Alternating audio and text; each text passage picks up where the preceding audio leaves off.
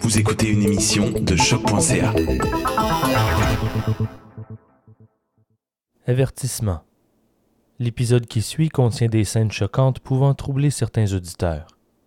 Je n'irai pas par quatre chemins. Des enfants vont souffrir. Je préfère vous en avertir. Pour ceux se sentant incapables d'affronter le pire, je vous préviendrai au moment venu, pour que vous puissiez sauter les mots les plus éprouvants. Toute cette histoire m'a été très difficile à écrire. Je l'ai fait avec un point dans l'estomac pour toute la durée du processus. C'est une affaire douloureuse, même si aucun coup violent ne sera porté, même si aucune agression n'aura lieu. L'horreur peut prendre plusieurs formes. La lecture de certains rapports de témoins a été comme une dague poignardant mon cœur. Je me suis demandé si je ne devais pas revenir sur ma décision de vous la raconter.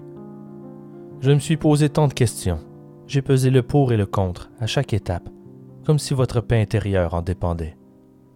J'ai même consulté des collègues podcasteurs pour aider ma réflexion. Et c'est alors que j'ai lu les chiffres, les dates et les statistiques. Ça m'a sidéré. Le jour de la Saint-Valentin 2018, un jeune homme de 19 ans décharge son fusil semi-automatique dans une école secondaire de Parkland, en Floride. Il avait été expulsé pour des raisons disciplinaires. On déplore 17 morts, dont une majorité d'adolescents. Le tireur est arrêté. Le 18 mai 2018, un élève de 17 ans de Santa Fe au Texas fusille 20 personnes dans son école secondaire. Deux adultes et huit adolescents succombent. Une fois de plus, le tireur est arrêté. Un adolescent de 16 ans marque le jour de son anniversaire le 14 novembre 2019 en tirant sur des élèves de son école de Santa Clarita en Californie, tuant deux adolescents et en blessant trois autres avant de tenter de suicider. Les victimes ont 14 et 15 ans.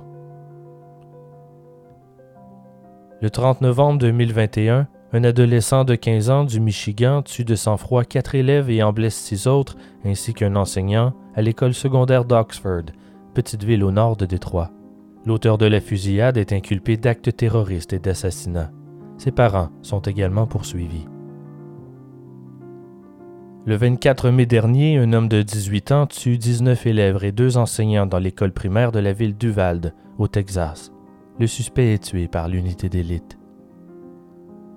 Au moment d'écrire ces mots, 395 tueries de masse ont été perpétrées aux États-Unis depuis le 1er janvier 2022, dont plusieurs ont eu lieu dans des écoles. C'est plus de tueries de masse qu'il y a eu de jours dans l'année. Voilà pourquoi je vous raconte cette histoire. Je suis Simon Predge et vous écoutez Ars Morienzi.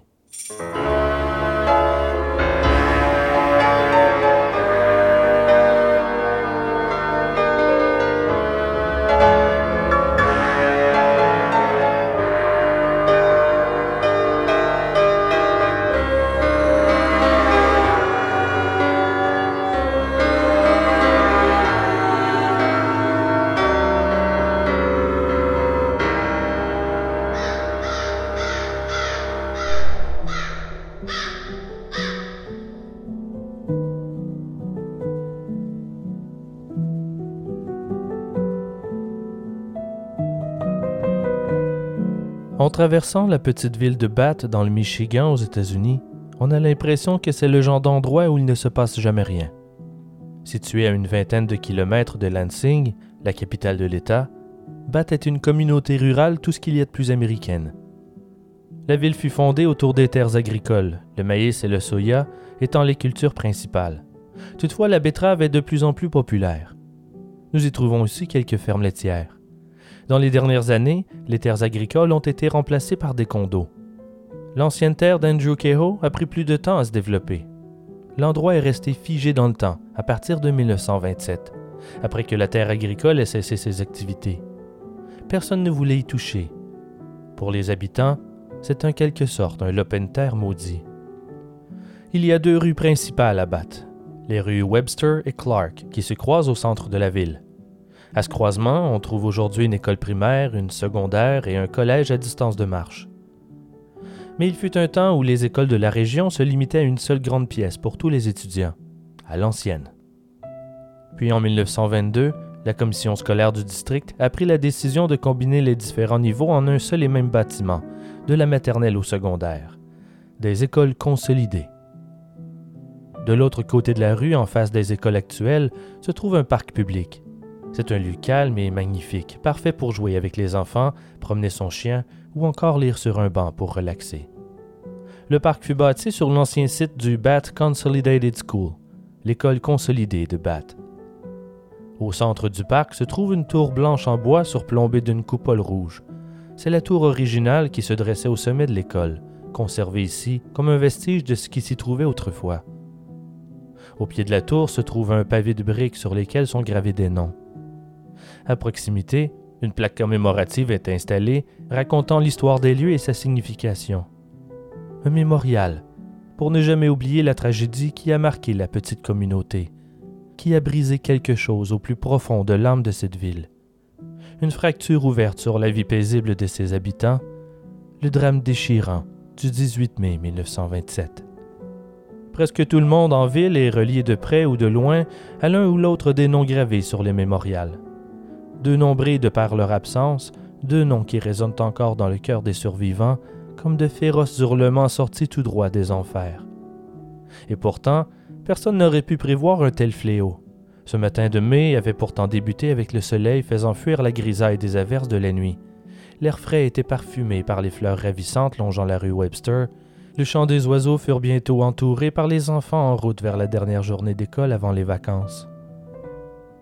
Et en un instant, dans un grand éclat, le parfum des lilas fut étouffé par la puanteur de la fumée, des flammes et du sang.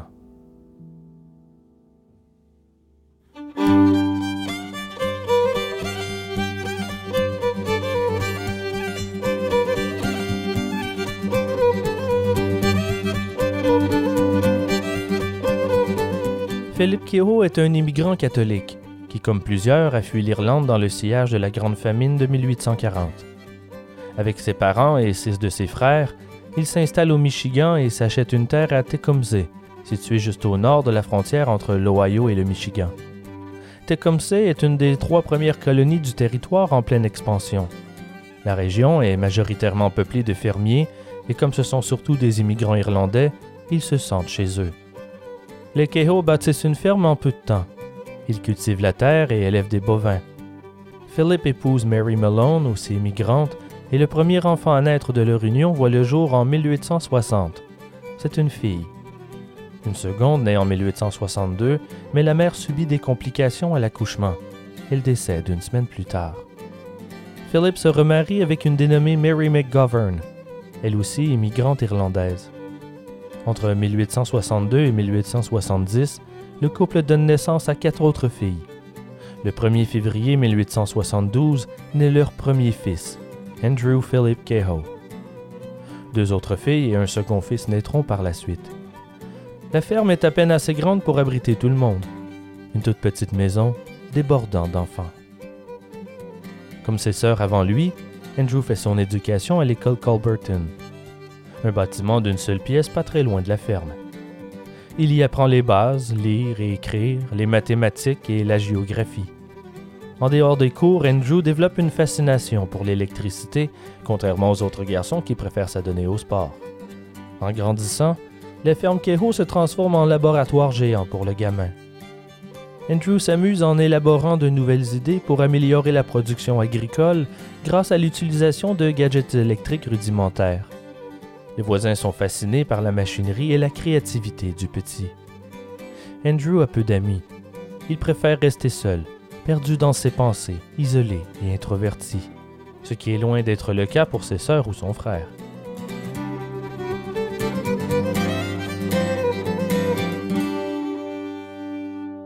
Son père Philip est un homme vaillant, un pilier dans la communauté. Profondément religieux, il est un membre influent de la paroisse catholique cette ferveur religieuse s'est propagée chez les enfants. Une des sœurs entrera d'ailleurs au couvent. Philippe est aussi très actif dans les diverses associations communautaires. Ces groupes fournissaient l'opportunité de faire entendre ses opinions et d'en apprendre plus sur les différents facteurs affectant leur vie. Philippe participe à toutes les réunions, profitant de chaque occasion pour partager ses nouvelles idées pour l'agriculture de la région. S'il y a des décisions à prendre, que ce soit pour améliorer la production ou fixer les prix, Philippe est présent. Il n'hésite pas à débattre, élever le ton si nécessaire. Il croit fermement en le maintien du contrôle financier de leurs produits. Il est fort probable que le jeune Andrew ait assisté à quelques reprises à ces réunions. Et nul doute que les philosophies de son père l'ont influencé au cours des années. Les idées fiscales de Philippe ont laissé une marque indélébile sur Andrew.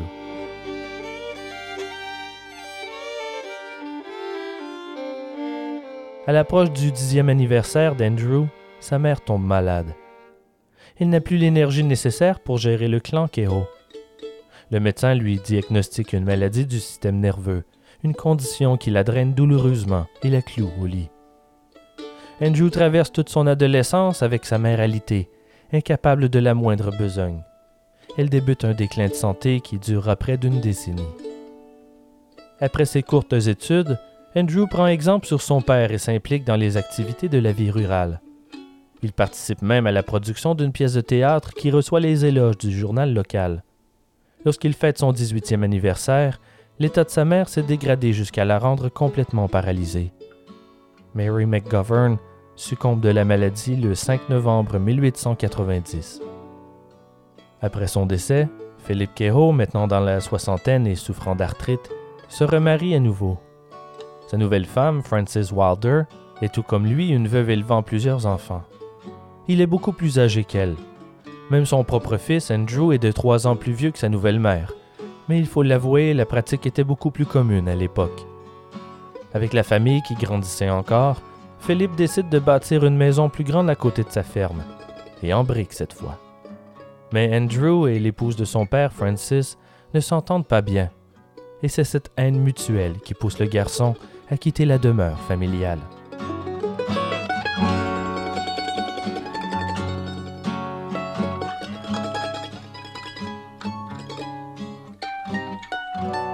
Nous en savons très peu sur cette partie de la vie d'Andrew. Il étudie l'électricité temporairement au Michigan State College en y accordant autant de passion que lors de son enfance sur la ferme. Par la suite, Andrew descend dans le sud du Missouri pour étudier l'ingénierie électrique à l'école de St. Louis. Par manque de documentation, nous ignorons si Andrew est tombé d'une échelle ou s'il a pris un choc électrique, mais une chose est sûre, il eut un accident. Il passe deux semaines entières dans le coma.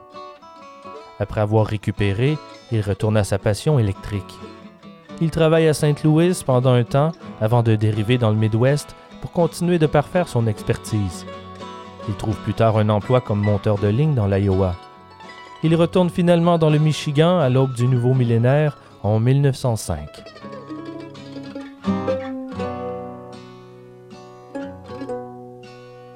Malgré sa relation houleuse avec sa belle-mère, il retourne vivre sur la ferme familiale. Beaucoup de choses ont changé depuis son départ. Déjà, il a une nouvelle sœur de trois ans. Andrew concentre ses énergies à travailler sur la ferme pour son père.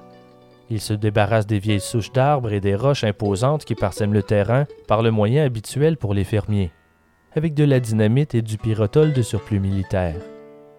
Le pyrotol est un explosif à base de nitroglycérine, disponible pendant un temps après la Première Guerre mondiale.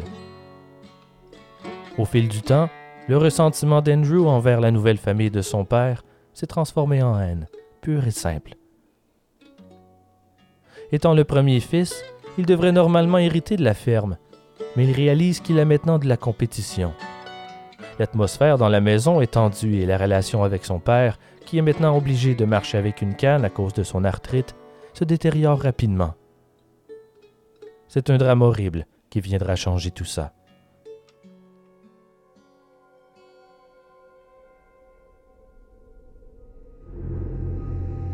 Le 17 septembre 1911, Francis s'apprête à cuisiner le dîner.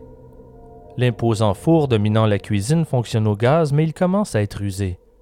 La flamme du pilote ne reste pas allumée. Ce dimanche, Francis s'est penché pour l'allumer. Il a craqué une allumette et tout son monde a basculé. Une boule de feu est propulsée hors du four pour l'engloutir dans une tornade de flammes.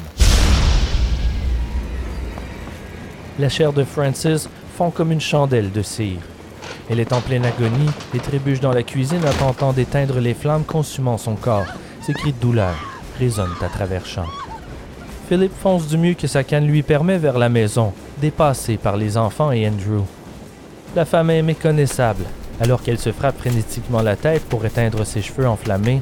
Ni une ni deux, Andrew attrape un pichet d'eau et le jette sur elle. sur les combustibles, l'eau propage le gaz en minuscules gouttelettes dans l'air, ayant pour effet d'accélérer les flammes. L'eau lancée par Andrew n'a fait qu'empirer les choses. Les flammes ont enveloppé la pauvre femme et liquéfié ce qui lui restait de peau sur sa chair carbonisée. Après avoir réussi à éteindre le feu et installer Francis dans un lit, à gémir de son atroce douleur, Andrew part en direction des voisins pour téléphoner à un docteur, car ils n'ont pas de téléphone à la maison. Hetty Murphy, la voisine, entend cogner à la porte. Un simple petit cognement, à peine perceptible. Elle ouvre et salue Andrew poliment. Il se tient là, nonchalant, comme si de rien n'était. Puis il lui demande d'appeler un docteur parce que Francis s'est brûlé. Il demande ça comme si elle s'était simplement ébouillanté une main, comme si rien ne pressait. Puis il demande d'appeler aussi un prêtre. Malheureusement, le docteur ne peut rien faire. Francis n'est plus qu'une masse noircie, hurlant sa terrible souffrance. Ce n'est qu'avec le recul que la question a été soulevée, des années plus tard.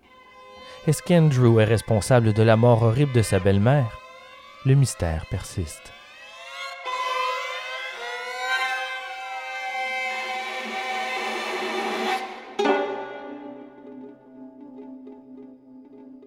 Philip Kehoe ne s'attendait pas à survivre à sa jeune épouse. Maintenant rempli de la douleur de la perte, son état se détériore encore plus rapidement. De son côté, Andrew, qui débute sa quarantaine, fait la cour à Ellen Price, que tout le monde surnomme affectueusement Nelly. Ils se sont brièvement fréquentés durant leur adolescence, mais ils se sont séparés lorsqu'Andrew a quitté la demeure familiale. Nellie Price, née en 1875, est une fille d'immigrants irlandais catholiques, tout comme lui. Sa mère est décédée alors qu'elle n'avait que 18 ans. Comme elle était l'aînée, c'est à elle que revenait la tâche d'élever ses frères et sœurs. La famille Price habite la ville de Bath. Le père, Patrick, s'occupe d'une terre que possède son frère. Le 14 mai 1912, sept mois après la mort de Francis, Andrew et Nellie se marient. Puis Nellie emménage sur la ferme Keogh. Comme Philippe est confiné à un fauteuil roulant, Andrew doit s'occuper de la ferme. Son père décède finalement le 8 janvier 1915.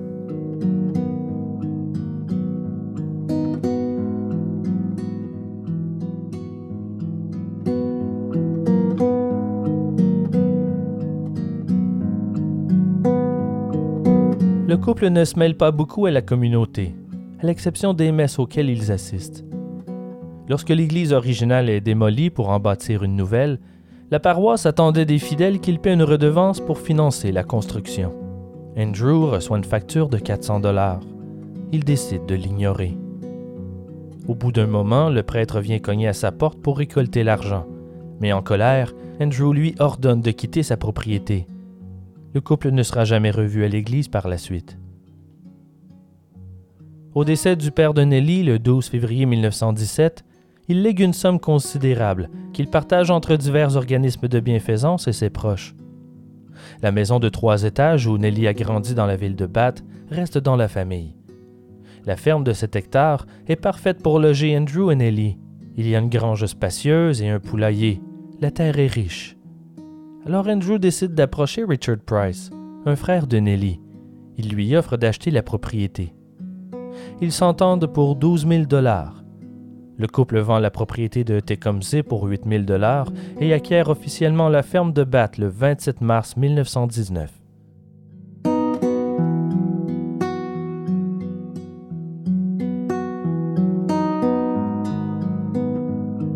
Aux États-Unis, on peut considérer que les années 20 ont débuté le 16 janvier 1919, jour où le Congrès a approuvé le 18e amendement à sa Constitution. C'est le début de la prohibition mais la petite communauté de Bath est immunisée par l'événement. Le petit hameau n'est pas affecté, poursuivant plutôt sa routine agricole. Ici, tout le monde connaît tout le monde. Personne ne verrouille ses portes. La population de la ville de Bath s'élève à un maigre 300 personnes. Plusieurs d'entre eux possèdent une voiture Ford et une camionnette. mais les locaux surnomment ces véhicules des machines, tout simplement. Au centre-ville de Bath, on trouve toutes les commodités qu'ils peuvent avoir besoin. Il y a même deux garages. La seule chose qui manque encore, c'est des lignes électriques. La jeune source d'énergie n'est pas encore arrivée ici. S'ils veulent de l'électricité, les habitants dépendent encore des génératrices au gaz. Contrairement à ses voisins, l'équipement de ferme et la machinerie d'Andrew est moderne. Ça impressionne, en particulier son voisin d'en face, David Hart, qui vient lui donner un coup de main à décharger le tout lors du déménagement. Par contre, les Kehoe ne possèdent pas de voiture, seulement un tracteur. Quand vient le temps de faire des commissions au village, ils dépendent de la gentillesse des voisins. Lulu Hart, l'épouse de David, offre régulièrement à Nelly de l'emmener faire des courses. Étant le dernier arrivé en ville, Andrew est poli et son comportement est amical avec tout le monde. Il n'hésite pas à offrir son aide à quiconque le demande.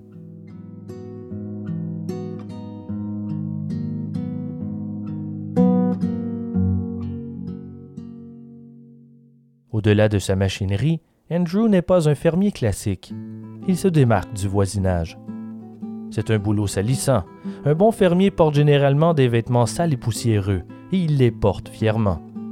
Mais pas Andrew.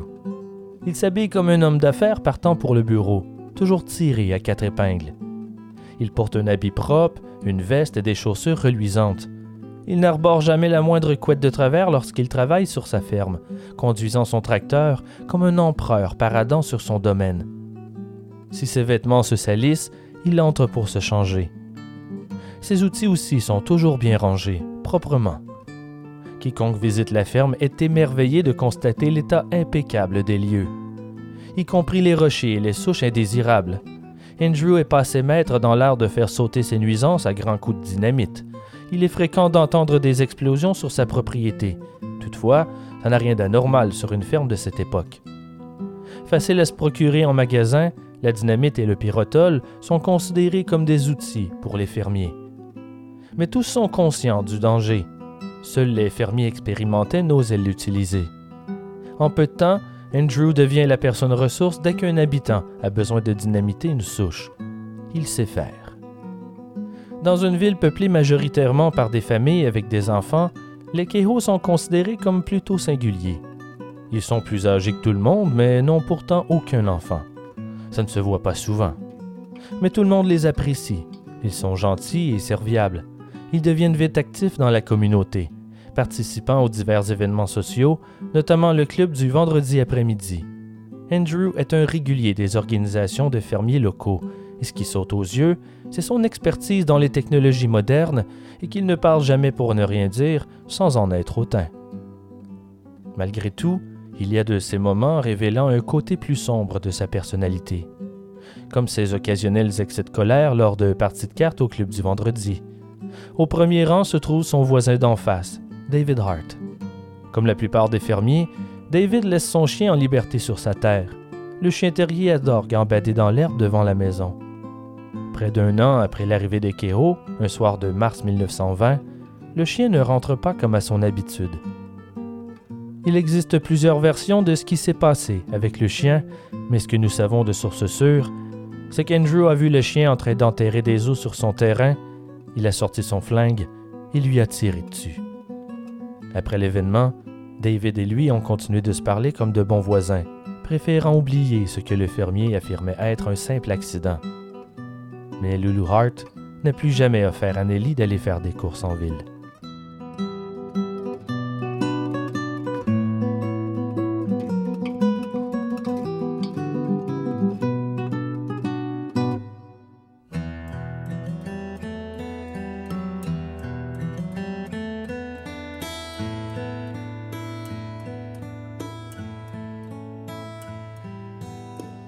À mesure que grandit la communauté de Bath, une plus grande école devient nécessaire.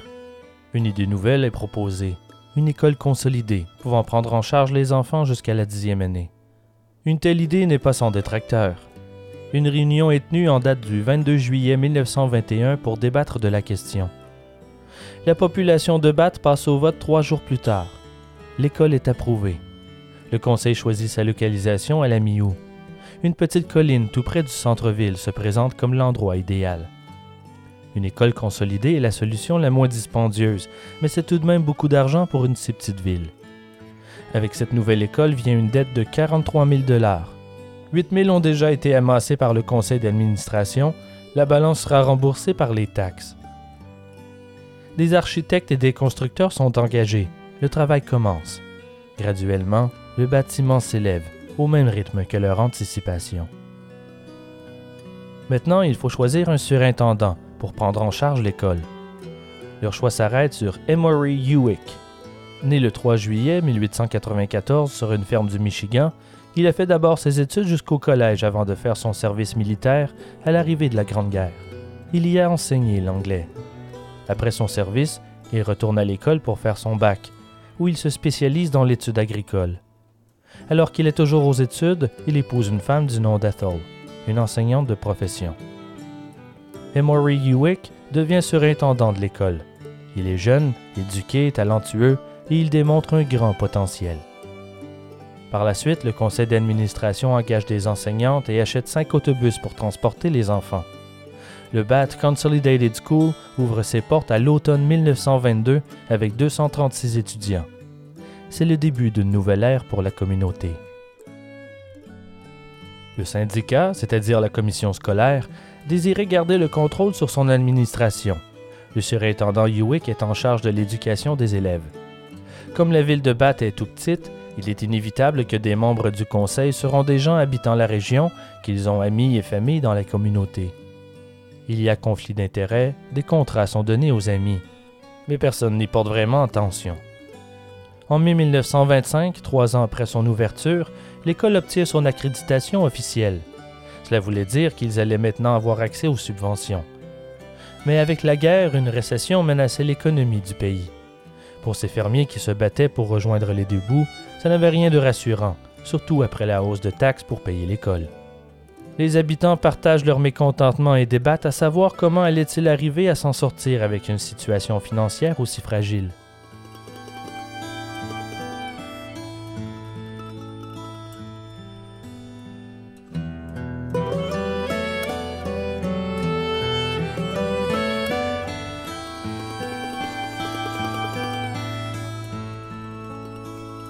Tout comme son père avant lui, Andrew Kehoe est très vocal lorsqu'il est contrarié et il n'est pas d'accord sur les décisions prises par le Conseil et la hausse des taxes.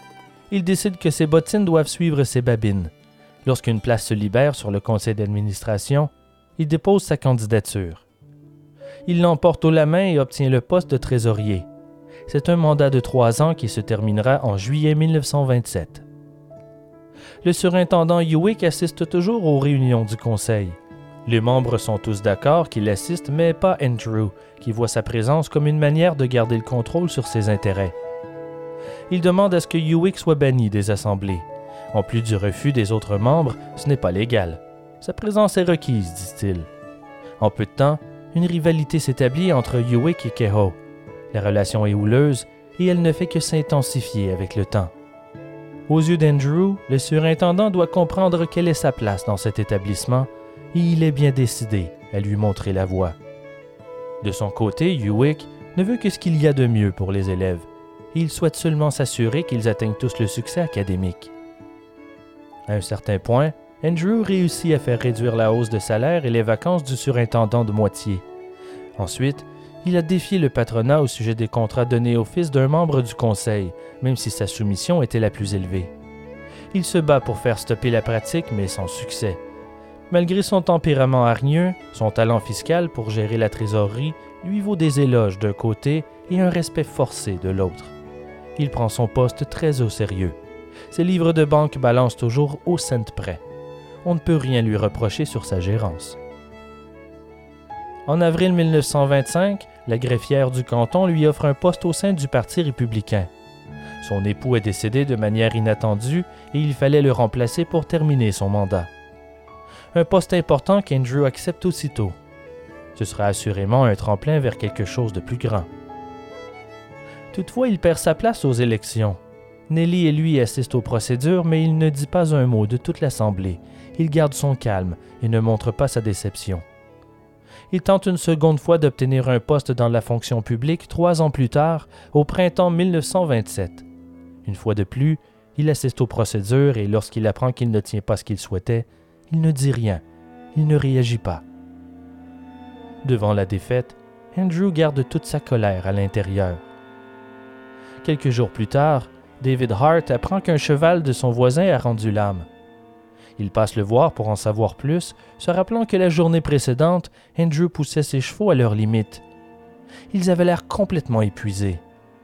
Mais lorsque David lui demande ce qui s'est passé, Keho lui répond qu'il a tiré sur l'animal incapable, en pleine tête, et qu'il aurait dû tuer la bête il y a longtemps. D'abord son chien, et maintenant ce cheval. On dirait bien qu'il a un sale tempérament avec les animaux, dit David. Il a la gâchette facile. À l'automne 1926, Hewick obtient une hausse salariale malgré l'opposition d'Andrew. Les dépenses du surintendant augmentent sans cesse et ça ne lui plaît pas. Il a l'impression que Hewick dépense sans compter. Quand Keho et lui se retrouvent dans la même pièce, la tension est telle qu'elle fait des flamèches. Keho fulmine, Hewick garde son calme. Ce sont des adversaires liés ensemble par l'école. Mais de son côté, le surintendant ne s'entend pas bien avec toutes les enseignantes. Certaines ont des méthodes qu'il n'approuve pas, comme Ruth Babcock. À un point tel qu'il demande à la fin de l'année 1926 que le contrat de Babcock ne soit pas renouvelé. On demande à Kehoe d'enquêter avant de prendre une décision finale. Il fait des pieds et des mains pour convaincre le conseil d'administration de garder l'enseignante, mais la décision de Hewitt l'emporte. Plus les semaines et les mois passent, l'opinion générale change au sujet d'Andrew. On ne le voit plus comme un militant, mais seulement comme un excentrique colérique. Il est tout de même respecté grâce à son poste sur le conseil d'administration de l'école et son expertise en matière d'électricité et de mécanique. Il est toujours volontaire pour aider lorsqu'il y a un problème dans le bâtiment scolaire. Notamment cette histoire de nid de guêpe indélogeable. Trois personnes sont passées avant lui pour tenter de se débarrasser des insectes, mais celles-ci revenaient toujours. Cela dit, jusqu'à ce qu'Andrew s'en charge. Personne ne sait ce qu'il a fait dans le sous-sol, mais ça a fonctionné. Après avoir démontré ses habiletés, on lui demande s'il accepterait de faire les travaux devenus indispensables sur le système électrique de l'école. Le conseil lui offre aussi la charge de superviser tous les aspects de la maintenance du bâtiment, la plomberie, le carrelage et les diverses réparations. Il accepte. Il reçoit un accès illimité à l'école, de jour comme de nuit. Lorsque c'est possible, il préfère travailler seul. En peu de temps, Keho apprend à connaître le bâtiment de fond en comble, le moindre recoin, la moindre fissure. Il peut aller y venir comme bon lui semble.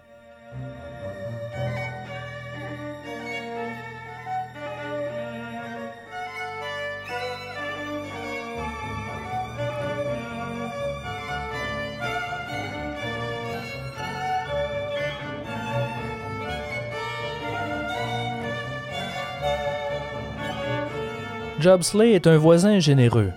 Possédant une voiture, ça lui fait toujours plaisir d'offrir à tout le voisinage de les transporter en ville lorsqu'ils en ont besoin. Dernièrement, il a accepté d'aider Keho à se procurer de grandes quantités de pyrotol dans la ville de Jackson, qui n'est pas la porte à côté. Il a du mal à comprendre pourquoi le fermier peut bien avoir besoin d'une aussi grande quantité d'explosifs. Mais au risque de me répéter, il n'y a rien de suspect d'avoir de la dynamite sur une ferme. Éventuellement, Keho n'a plus besoin de son voisin pour aller faire les courses. Il s'achète sa première camionnette Ford, sept ans après s'être installé à Bath en février 1926. Considérant sa réputation de grippe-sous, ça semble être une dépense excessive pour une personne de sa classe. Il n'est que fermier après tout.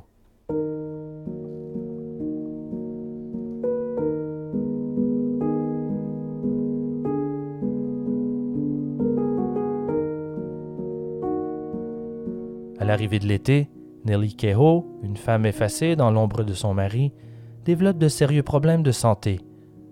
Elle est hospitalisée pour un temps, puis de retour sur la ferme, elle est persécutée par de terribles maux de tête, suivis d'une sévère toux. Elle perd beaucoup de poids, son visage devient d'un blanc fantomatique. Ses visites à l'hôpital St. Lawrence sont fréquentes tout au long de l'automne, puis l'hiver. Les médecins croient qu'elle souffre de la tuberculose. Lorsqu'elle est à la maison, elle reste alitée, ne se pointant que rarement le bout du nez dehors. Elle devient de plus en plus recluse. Comme il n'arrive plus à rien faire, une femme est engagée pour aider dans la maison.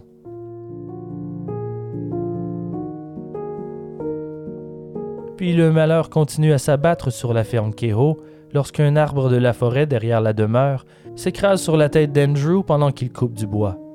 Il sort en titubant, le visage en sang. Heureusement que David Hart l'a vu depuis sa terre. Andrew s'en remettra. Mais certains affirmeront plus tard, à travers les qu'en dira-t-on, qu'une violente blessure à la tête n'est jamais sans conséquence.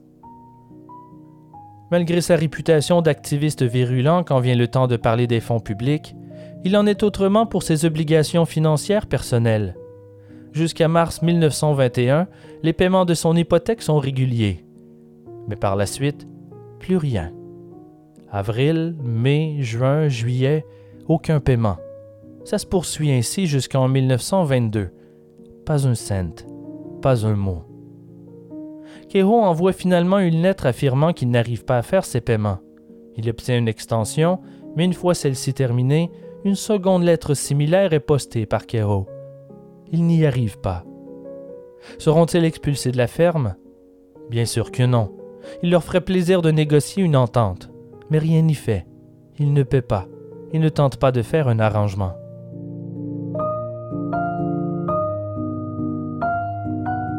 En août 1925, une partie de l'héritage familial Price est libérée et distribuée. La part de Nelly est de 1200 dollars. Les Kehoe passent au bureau pour collecter le chèque et malgré leurs dettes, ils repartent sans soulever la question, sans offrir le moindre paiement. En mars 1926, une fois de plus, Nelly doit recevoir un montant de 500 dollars provenant de la succession. Mais cette fois, l'avocat en charge de l'héritage prend lui-même la décision de mettre l'argent sur la dette. Il envoie ensuite une lettre au Kehoe pour les aviser.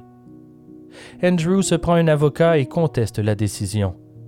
Détourner l'héritage de Nelly sans leur consentement est inapproprié. Il exige devant la cour que le chèque de 500 dollars soit remis à Nelly. Les Kehoe obtiennent gain cause et reçoivent le chèque de 500 dollars.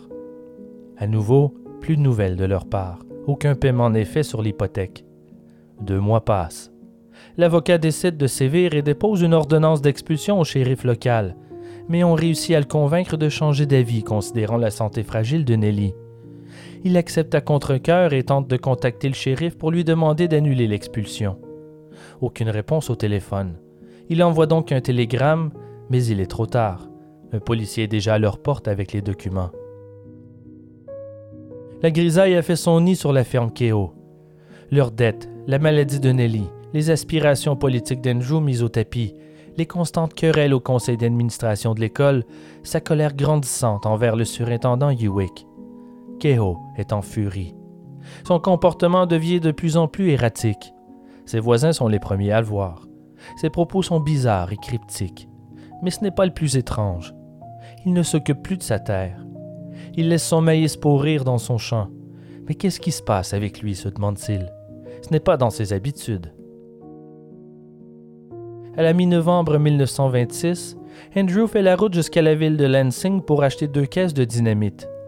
Il y retourne quelques jours plus tard et cette fois il revient avec des détonateurs et deux caisses de dynamite supplémentaires. Puis ses voyages à Lansing deviennent presque routine. Il revient toujours avec l'arrière de sa camionnette pleine de dynamite. En décembre, il s'achète un fusil Winchester et plus d'une centaine de cartouches. L'année 1926 se termine puis janvier 1927 passe, et en février, les Kehoe n'ont toujours pas fait de paiement sur leur hypothèque. Au fil des semaines, les habitants remarquent que son comportement va de mal en pis, même dans les plus anodines anecdotes. Comme par exemple, lorsqu'il a tenté de vendre un cheval à Alan McMullen. L'homme de 69 ans regardait Andrew installer un système électrique d'éclairage sur la terre de son voisin. Il en était fasciné. À un moment, Andrew lui demande s'il a besoin de chevaux. Alan répond qu'il ne sait pas trop. Andrew poursuit en disant qu'il a deux chevaux dans sa grange, qu'il devrait venir les voir et en prendre un. En route vers chez lui, Andrew demande qu'est-ce qu'Alan serait prêt à donner en échange, et lui de répondre qu'en fait, il n'est pas vraiment intéressé à acheter un cheval. Les deux rebroussent chemin, le sujet est clos. Quelques jours plus tard, Andrew débarque chez lui avec un cheval borgne et lui tend le harnais. Allen est un peu pris de court par le cadeau, mais il accepte. Puis les deux hommes se recroisent par hasard lors d'un souper tenu par un ami commun. En fin de soirée, Andrew tend un bout de papier dactylographié à Allen avec nonchalance. Qu'est-ce que c'est? demande le vieux fermier. Lis-le, lui répond Andrew.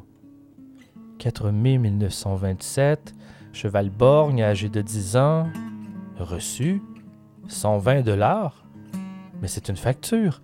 Le cheval n'était donc pas un cadeau. Allen est sans mots. Ne sachant pas trop quoi faire avec la situation, il décide de laisser couler, le temps de réfléchir à la bonne marche à suivre pour ne pas le vexer. Le 7 mai, il décide d'aller chez Andrew Cahill pour lui dire qu'il ne veut plus le cheval. Arrivé sur place, il frappe à la porte. Pas de réponse. Pourtant, sa camionnette est bien là. Peut-être dort-il encore. Il fait le tour de la maison au cas où il travaillerait dans la grange. Il flâne un peu autour du terrain, puis décide de frapper à la porte à nouveau. Pas un son. David Hart le salue de l'autre côté de la rue, alors Allen traverse et lui demande s'il sait où se trouve Kehoe. Il affirme qu'il a vu de la lumière très tard dans la nuit chez les Kehoe, mais qu'il n'a rien remarqué depuis. Il offre à Allen d'utiliser son téléphone, peut-être arrivera-t-il à le réveiller. Ça sonne, mais personne ne répond. Après un moment à discuter, il quitte la demeure des Hart et retourne cogner chez Kehoe. Toujours rien. Il s'assoit dans les marches et attend, pendant près de 45 minutes il commence à croire qu'il aurait peut-être arrivé quelque chose. Peut-être est-il inconscient que c'est pourquoi il ne répond pas. Il se lève et frappe à nouveau à la porte, mais cette fois de toutes ses forces. Soudainement, la porte ouvre. Andrew était là tout ce temps. Il dormait. Mais dormir à cette heure, c'est peu commun pour un fermier. Il fait entrer Allen, qui lui explique qu'il ne veut pas le cheval, et Andrew ne cesse de changer de sujet. Puis il sort nourrir ses chevaux avant de ramener Allen chez lui en camionnette. La semaine suivante, le vieil homme en a assez. Il veut clore cette affaire une fois pour toutes. Il part à pied, cette fois avec le cheval, pour le rapporter au Keho. Andrew, qui ne cache pas sa surprise, n'a eu d'autre choix que de reprendre l'animal. Tout ce qu'Andrew trouve à dire, c'est Tu as fait une grave erreur en refusant ce cheval. Allen choisit de ne pas répliquer c'est à croire que presque tout le monde en ville a une histoire étrange avec les Keho.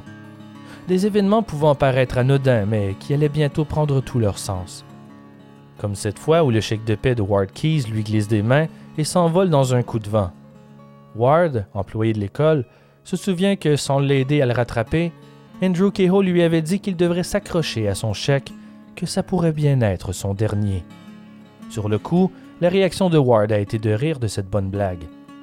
Si seulement il l'avait su.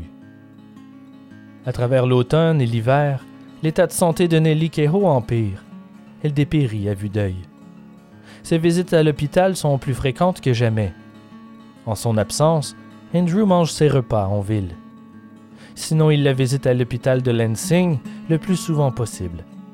Son voisin David voit régulièrement Andrew revenir en camionnette autour de 20 ou 21 heures.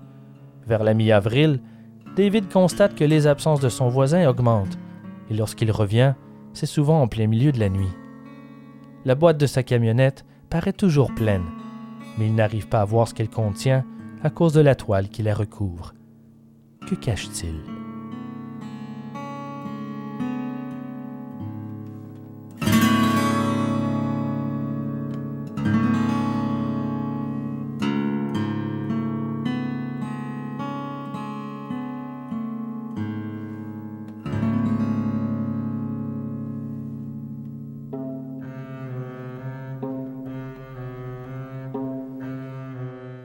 En début mai, le concierge de l'école remarque que des objets sont déplacés dans le sous-sol en son absence.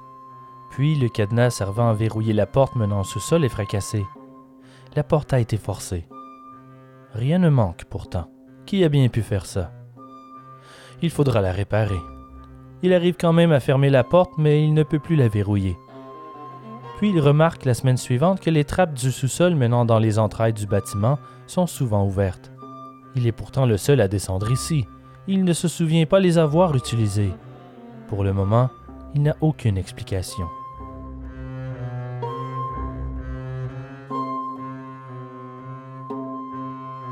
Le samedi 14 mai, des constructeurs en train de bâtir un pont à proximité de la ville de Bath rapportent qu'une grande quantité de dynamite est disparue du chantier. Le lundi suivant, Kehoe sort son épouse d'une de ses nombreuses visites à l'hôpital. En chemin vers la maison, il s'arrête pour visiter les sœurs de Nelly, heureuse de la voir retourner à la maison. À leur retour, le téléphone sonne. C'est Blanche Hart, une collègue enseignante. Elle a entendu dire que Nellie était sortie de l'hôpital et elle voulait avoir de ses nouvelles. Andrew répond qu'elle va bien, mais qu'elle doit se reposer, qu'elle ne peut venir lui parler. Ça va, répond Blanche. Je suis juste heureuse qu'elle reprenne du mieux.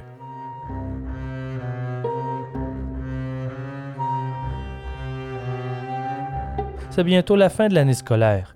Les enfants de Bat sont excités, impatients de débuter les vacances. Bernice Sterling, l'enseignante de première année, téléphone à Andrew Kehoe. Elle aimerait organiser un pique-nique en bordure de la luxuriante forêt derrière sa ferme. Il demande quand est-ce qu'elle souhaite le faire et elle lui répond jeudi. La réponse d'Andrew est énigmatique. Si tu veux avoir ton pique-nique, vaut mieux que tu le fasses tout de suite. Le lendemain, une des sœurs de Nellie téléphone à la ferme Kehoe pour savoir comment elle va. Pas de réponse. C'est en début de soirée qu'Andrew la rappelle et lui demande si elle a tenté de le rejoindre. Elle dit qu'elle voulait des nouvelles de sa sœur. Il l'informe qu'elle est allée rendre visite à des amis à Jackson, qu'elle s'ennuyait sur la ferme. Il termine en disant qu'elle sera de retour jeudi. En fin de journée, David remarque qu'Andrew est en train de transporter des tonnes de paille dans le poulailler, tout comme hier et le jour précédent. C'est très bizarre. Pourquoi est-ce qu'il prend autant de temps pour remplir son poulailler de paille? Qu'est-ce qu'il va faire avec tout ça? se demande-t-il. Il n'en fait pas tout un cas, même s'il se promet de le questionner à ce sujet au petit matin. Ce soir-là, il y a une réunion de parents d'élèves avec les enseignants à l'école de Bath. Vers 20h30, alors que la réunion bat son plein, le jeune finissant Fordney Hart quitte enfin pour retourner à la maison. Il est resté un peu plus tard pour jouer quelques pièces musicales pour les parents avec le petit orchestre de l'école. Il est un des derniers élèves à partir. En sortant, il remarque une silhouette dans l'ombre, debout devant l'école. L'homme reste là, il ne bouge pas, il ne fait rien, mis à part regarder le bâtiment. Il lui paraît familier. Ses yeux s'habituent graduellement à la faible lumière. C'est alors qu'il le reconnaît avant de s'éloigner vers chez lui. C'est Andrew Kehoe. Tout le monde le connaît en ville. Sans le saluer, Hart poursuit sa route en se demandant ce que le fermier pouvait bien faire là à cette heure figé dans les ténèbres, à fixer l'école.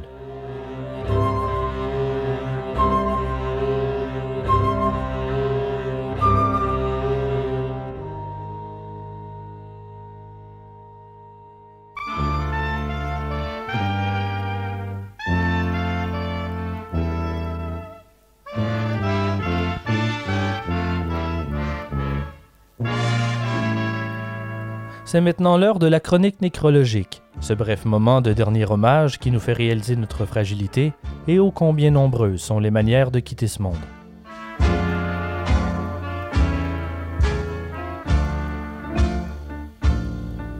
Mardi le 26 juillet 2022 à Athènes en Grèce, une bande d'amis revient d'un tour d'hélicoptère touristique. Après être sorti de l'engin, un des garçons revient sur ses pas vers l'hélicoptère pour aller se prendre en selfie, en courant en ignorant les avertissements de l'équipe qui lui crie d'arrêter. À l'approche de l'hélico encore en marche, il est percuté par les pales avant d'être décapité. Il avait 22 ans.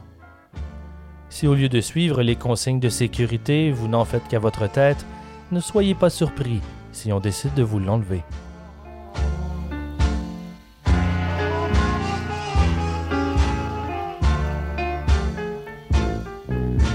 Hans Steinger, le maire de Braunau, une ville d'Autriche, autrefois la Bavière, décède en 1567 lorsqu'il se casse le cou en trébuchant sur sa propre barbe. Il y eut un incendie à la mairie où il dormait, et alors qu'il tentait de s'échapper, il a marché sur sa propre barbe, qui mesurait 1,4 mètres. Il la rangeait habituellement dans une pochette en cuir. Cette barbe est aujourd'hui exposée dans un musée local. C'est aussi pourquoi je m'assure que mes ongles d'orteil soient toujours bien taillés. De cette manière, j'ai le sentiment que mes orteils arrivent moins vite à destination lorsqu'elles se cognent aux pattes de table.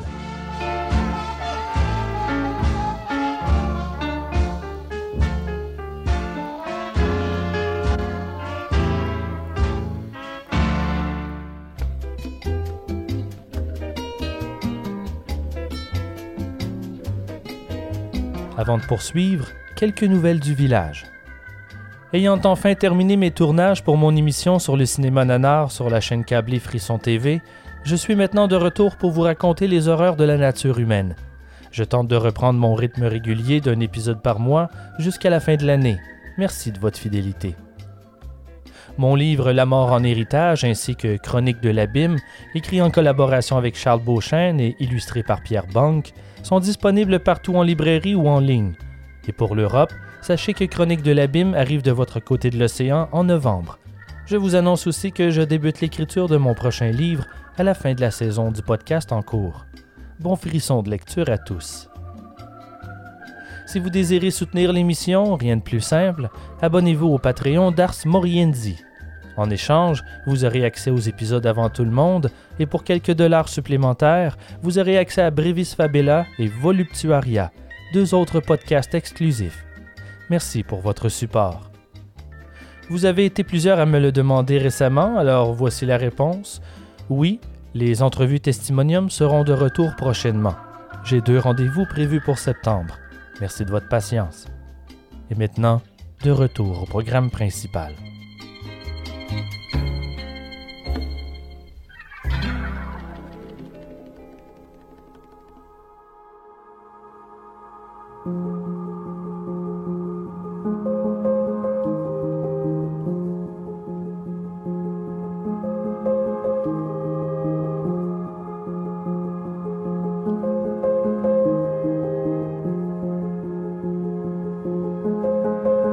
Matin du mercredi 18 mai 1927 débute avec l'avènement de l'électricité. C'est une nouvelle ère pour la ville de Bath. La compagnie d'électricité du Michigan installe les premières lignes électriques. À peine le soleil levé que les monteurs de lignes sont déjà en train d'installer les premiers poteaux le long de la rue Clark. Le courant arrive enfin en ville. D'ici quelques jours, les fermes et les commerces n'auront plus besoin de génératrices pour s'alimenter en énergie c'est probablement l'école que le besoin est le plus urgent. La pompe à eau fournissant l'eau au bâtiment est défectueuse. Le concierge Frank Smith attend un réparateur, mais il ignore quand il arrivera. Comme ils auront besoin d'électricité pour faire marcher la pompe, ils décident de préserver ce qu'il reste de gaz dans la génératrice pour la réparation. L'école devra faire sans électricité ce matin. À l'aube, Andrew Kehoe charge un paquet dans sa camionnette et se dirige en ville il doit poster le paquet dès que possible à Clyde B. Smith, un assureur de Lansing.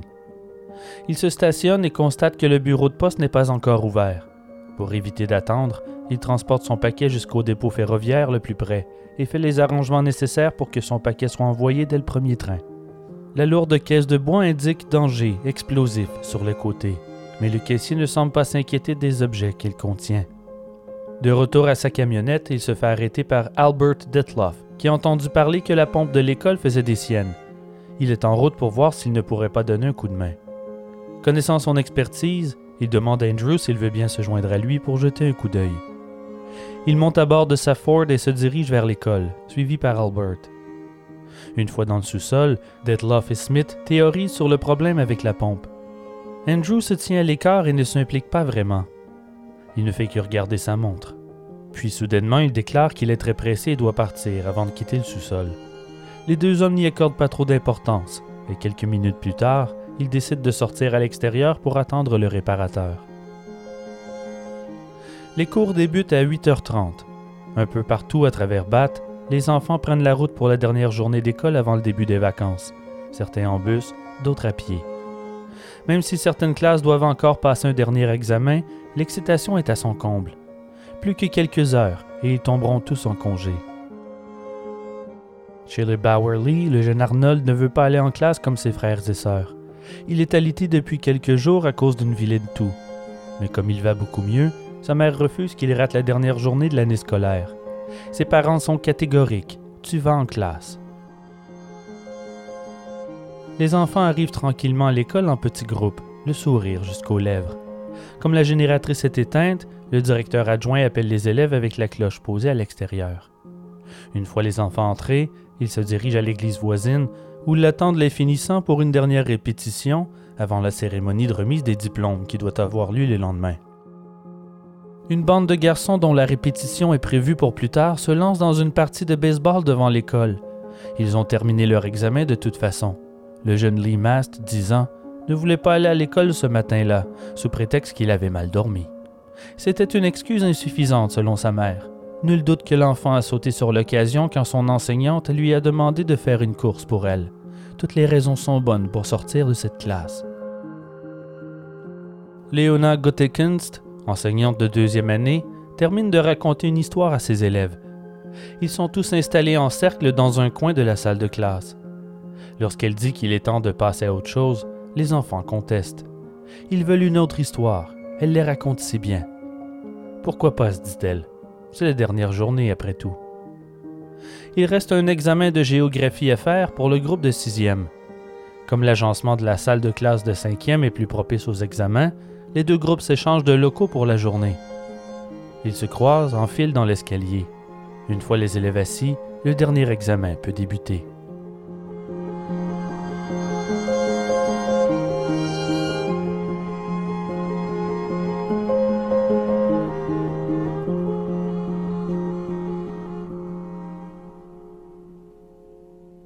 Sous l'aile nord de l'école, dans un coin tranquille du sous-sol, un petit réveil matin fait tic-tac.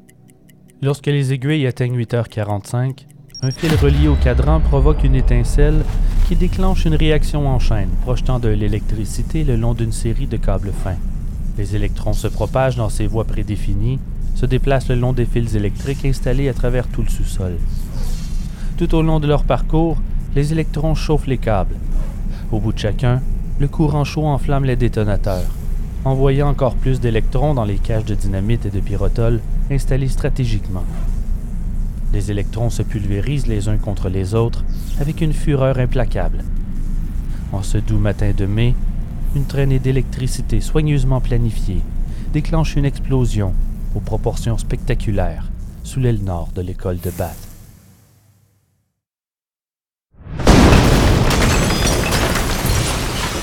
L'explosion de la dynamite soulève les murs de l'aile d'environ quatre pieds avant de s'effondrer dans un cafarnaum de destruction, de bois qui craque, de verre qui éclate et de fer qui se tord sous la pression.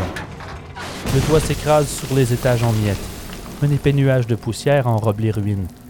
Puis, pendant un bref instant, le silence total, suivi d'une cacophonie de cris. Au même moment, depuis son poulailler, Lulu Hart entend un grand bruit d'éclat. Il sort pour voir ce qui se passe et elle entend ce qu'elle croit être des coups de feu provenant de la ferme Kehoe de l'autre côté de la rue. Elle a pourtant vu Andrew quitter à bord de sa camionnette vers 7 heures ce matin-là. C'est alors que des flammes apparaissent sur le toit de la demeure de Kehoe. Lulu court pour avertir son mari, David. En arrivant devant la maison, le couple constate que la grange aussi est la proie des flammes. Les Hart entendent d'autres coups de feu dans la maison de laquelle s'échappent des nuages de fumée noire. N'approchons pas de la maison, s'écrie David.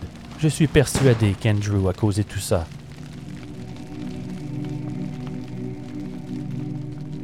Chers auditeurs, si vous ne vous sentez pas assez solide pour affronter ce qui suit, je vous invite à sauter à 1h22. De retour à l'école pendant un court instant, les habitants croient qu'il y a eu un tremblement de terre tant le sol a vibré sous leurs pieds. Le rugissement de la dynamite fait écho sur des kilomètres. Sur certaines fermes, des chevaux prennent la fuite, terrifiés par le tapage de l'explosion. À un pâté de maison de l'école, Miss Warner installe ses nouveaux rideaux sur les fenêtres du salon. Elle entend un grand boom, et avant qu'elle n'ait le temps de réagir, la vitre éclate en mille miettes et lui écorche le visage. Les fenêtres des maisons à proximité de l'école se brisent tout en même temps. Aussitôt, Miss Warner accourt à l'extérieur juste à temps pour voir le toit de l'école s'effondrer sur les restes saccagés de l'aile nord. Devant le bâtiment, le jeune Archer Woodman se penche pour ramasser la balle de baseball lorsque l'explosion le jette à terre d'un coup, avec une telle force qu'il a l'impression de s'envoler. Il se retourne et voit le toit se fracasser sur les étages en dessous, engloutissant les débris dans un épais nuage de poussière de plâtre. À travers le nuage sombre, Archer voit les restes détruits de l'école et les corps des enfants impuissants piégés dans les décombres. Leurs cris se mettent à résonner à travers tout le quartier. Le toit s'abat sur la classe de cinquième, suivi du plancher de la classe qui s'écroule sur les sixième années en dessous. Les deux groupes avaient changé de classe à peine quelques minutes plus tôt. Dans une classe voisine, si Léona n'avait pas accepté de lire une seconde histoire à son groupe, ceci ne serait plus. Comme les pupitres étaient du côté ouest, les élèves seraient retournés à leur place et auraient été écrasés sous la structure. La petite histoire supplémentaire de l'enseignante a sauvé la vie des enfants de son groupe. L'explosion soulève de terre le jeune Sylvester Barnard, 15 ans, et l'envoie valser à travers la fenêtre du deuxième étage. Il atterrit sur l'herbe avec une telle force qu'il se disloque une épaule. La douleur est vive, mais il se relève de peine et de misère. Il regarde autour de lui et constate les corps jonchant le terrain. Certains sont déjà morts, d'autres sont mourants. Les survivants hurlent leur insupportable douleur. C'est trop de chaos pour le jeune Sylvester, qui perd alors conscience dans l'air. Affolés et déconcertés, les habitants sortent sur la rue pour trouver d'où provenait cette explosion féroce. Puis un se met à courir en direction de l'école, suivi d'un second, puis cinq et vingt, et ils se mettent à crier. L'école a explosé en s'élançant vers les décombres. Presque tous sont des enfants. C'est la panique générale. La scène est horrifiante. Le temps s'arrête. À l'autre bout de la ville, Job Slay est en train de nourrir ses animaux. Le bruit de l'explosion le fait sursauter. Il connaît ce son. Habitué au dynamitage, son réflexe est de regarder en direction de la ferme de Keho. Il n'y a rien de particulier, rien qui sorte de l'ordinaire. Il ne voit personne. Soudainement, une femme court dans la rue, complètement affolée, et hurle que l'école a explosé. Slay n'arrive pas à le croire. Comment est-ce possible? Il se retourne à nouveau vers la terre des Keho, et à sa grande surprise, la scène a drastiquement changé. Tous les bâtiments de la ferme sont la proie des flammes. Il peut entendre les explosions en pétarade, semblant provenir de l'intérieur de la maison. Il connaît ce son. C'est de la dynamite. Plus bas sur la rue, les monteurs de ligne en train d'installer les poteaux électriques sentent le sol vibrer sous leurs pieds. Derrière eux, une ferme est engloutie par les flammes. De l'autre côté, un grand nuage de fumée s'élève dans le ciel. Quelque chose d'épouvantable est en train de se dérouler à Bath. Le premier étage de l'école est solidement comprimé sous le poids du toit. Les murs se sont écroulés, il ne reste que celui du fond.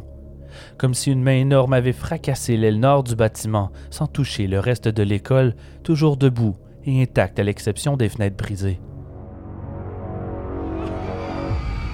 À travers les décombres, on peut voir les petits corps prisonniers. Leurs cris se mélangent aux pleurs des parents s'élançant sur les ruines, implorant le ciel que leurs enfants soient sains et saufs. Ellsworth, pendant ce temps, est devant la ferme Keogh à chercher une solution pour tenter d'éteindre l'incendie. Mais son épouse accourt vers lui en sanglotant que l'école a explosé. Il se retourne et constate le nuage de fumée s'élevant au loin. La ferme Keogh devra brûler. Les enfants ont besoin d'aide, dont son propre fils en deuxième année. Il court vers sa voiture et démarre sur des chapeaux de roue en direction de la catastrophe. Les monteurs de ligne s'affairent à vérifier la maison de Keho en glissant leur tête par une fenêtre brisée pour s'assurer qu'il n'y a personne de prisonnier de l'incendie. Ils crient et appellent dans la maison, mais personne ne leur répond. Ils décident alors de sortir ce qu'ils peuvent sauver du mobilier avant que les flammes n'atteignent le salon. Un des employés, rentré à l'intérieur, regarde autour de lui pour voir s'il y a quoi que ce soit qui mérite d'être sauvé. Ses yeux piquent à cause de l'épaisse fumée noire. Puis il voit quelque chose qui le paralyse un moment dans le coin de la pièce.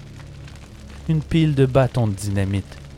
Sans trop réfléchir, il ramasse quelques bâtons et sort par la fenêtre en urgence avant d'être asphyxié. Il court vers ses collègues les mains pleines en criant qu'il y a assez de dynamite dans la maison pour faire sauter toute la ville. C'est à ce moment qu'ils entendent une femme de l'autre côté de la rue hurler que l'école a explosé les hommes décident d'y aller. Les enfants ont plus besoin d'aide que cette maison de fou remplie de dynamite. Avant d'atteindre leur véhicule, une énorme explosion les soulève de terre et les envoie valser. L'un d'eux se cogne la tête dans la portière du véhicule en retombant. S'ensuit une autre explosion, une quatrième, puis une sixième. Au diable cette demeure, déclare paniqué le plus âgé d'entre eux, dont les trois enfants sont étudiants à l'école de Bath. Il faut sauver les enfants l'école est une zone sinistrée. Des élèves désespérés tentent de s'échapper, perchés sur ce qui reste du toit. Le surintendant Hewitt débarque depuis le côté du bâtiment. Il prend les choses en main et reste professionnel malgré le chaos. Il court chercher une échelle et l'installe sur la corniche. Il faut aider les étudiants à descendre du toit avant qu'ils ne s'effondrent davantage. Les habitants de toute la ville accourent de partout. Ils sont en mode sauvetage. Le jeune Lee Mast se réveille dans un état second. Il y a un pupitre par-dessus lui. Il le pousse et le fait tomber sur le côté pour se libérer. Il se lève la tête et regarde autour. À travers la poussière, il peut voir le ciel dans un trou du toit. Il ne comprend pas. Devant lui, il distingue une de ses camarades de classe, Virginia Richardson, marchant sur les décombres. Lee se lève et fait quelques pas hésitants. Incertain de ce qu'il doit faire, il suit Virginia à l'extérieur. Ils sont vite rejoints par d'autres élèves. Certains courent, d'autres titubent sous le choc. Couverts de poussière blanche de plâtre, on dirait des apparitions fantomatiques, errant dans les rues. L'enseignante Miss Warner court à l'arrière de l'école. Elle est horrifiée en voyant le corps d'un garçon dans l'herbe. Il est clairement mort. Mais de la vie, elle peut en entendre dans la cour arrière, alors elle se précipite. C'est là qu'elle voit le surintendant Hewick sur le toit, entouré d'enfants apeurés. Ils sont si terrifiés qu'ils sont prêts à sauter du toit, risquant de se briser quelque chose. Alors Hewick tente de les calmer et de les faire patienter. Il les supplie de ne pas sauter. C'est alors qu'il voit Miss Warner. S'il vous plaît, crie-t-il, allez chercher une échelle et une hache, vite.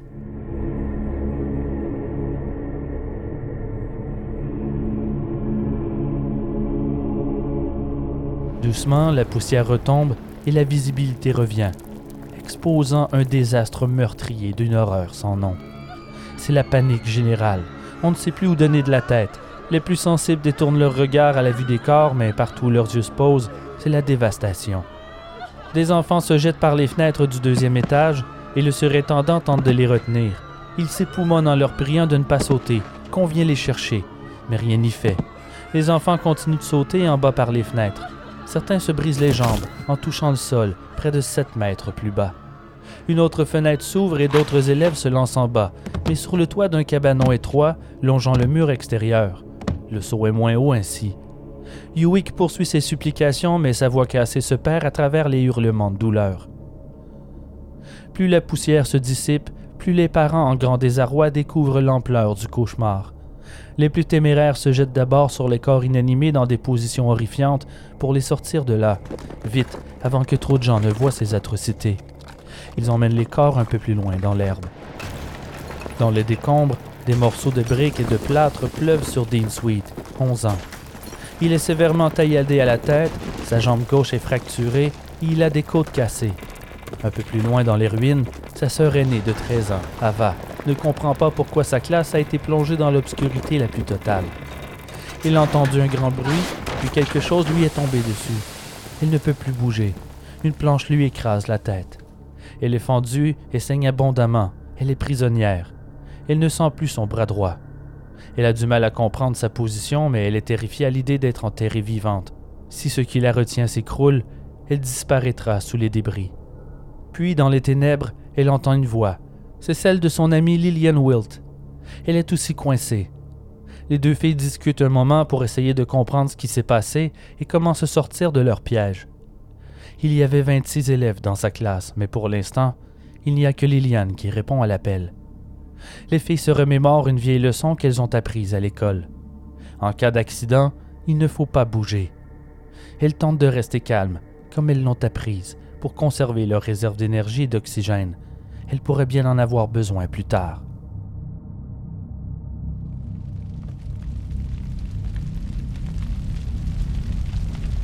Quand Sidney Armstrong et les Howells arrivent en voiture devant l'incendie qui fait rage à la ferme Kehoe, le vent soufflant sur les flammes est si fort et violent qu'ils sont obligés de reculer le véhicule s'ils ne veulent pas qu'il prenne feu à son tour. Sidney recule son camion et s'arrête quelques mètres plus loin, en sécurité.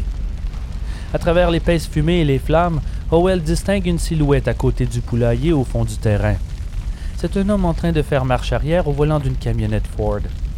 Celui-ci s'arrête, sort du véhicule, retire un entonnoir du réservoir d'essence, puis remonte à bord. La camionnette avance, disparaissant dans la fumée, puis ressort l'instant d'après. Howell arrive enfin à reconnaître le conducteur. C'est Andrew Kehoe. Il y a une lueur étrange dans ses yeux, le regard de quelqu'un essayant de se concentrer sur mille visions de perdition tout à la fois. C'est dans ces mots qu'Howell le rapportera plus tard. La camionnette approche et avant de rejoindre la route, Andrew s'arrête à côté du véhicule et dit Les gars, vous êtes mes amis, vous feriez mieux de partir d'ici. est plutôt à l'école. Stupéfait, les hommes restent muets alors qu'Andrew prend la route vers l'est, en direction du bâtiment explosé. L'enseignante Eva Grubens, qui donnait son examen de géographie au groupe de sixième année, est prisonnière des débris.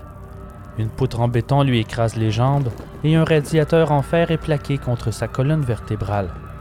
Le sang coule abondamment des entailles sur sa tête. Elle reprend peu à peu ses esprits, ses yeux s'ajustent à l'obscurité. Juste au-dessus de son visage, elle distingue les traits d'un écolier. La poutre de béton a aplati le corps du garçon contre elle. Le visage de l'enfant est à quelques centimètres du sien et ses yeux sont grands ouverts. Elle tente de bouger ses jambes, rien n'y fait. Le garçon ne bouge pas non plus. Il ne respire pas. Elle réalise qu'il est mort. Il en a le souffle coupé. Ses yeux vides la fixent. Elle se met à crier, joignant la myriade de hurlements s'échappant des débris. Elle tente tant bien que mal de détourner le regard, mais elle n'arrive pas à bouger sa tête. Tout ce qu'Eva peut faire pour éviter de regarder la mort en face est de fermer les yeux.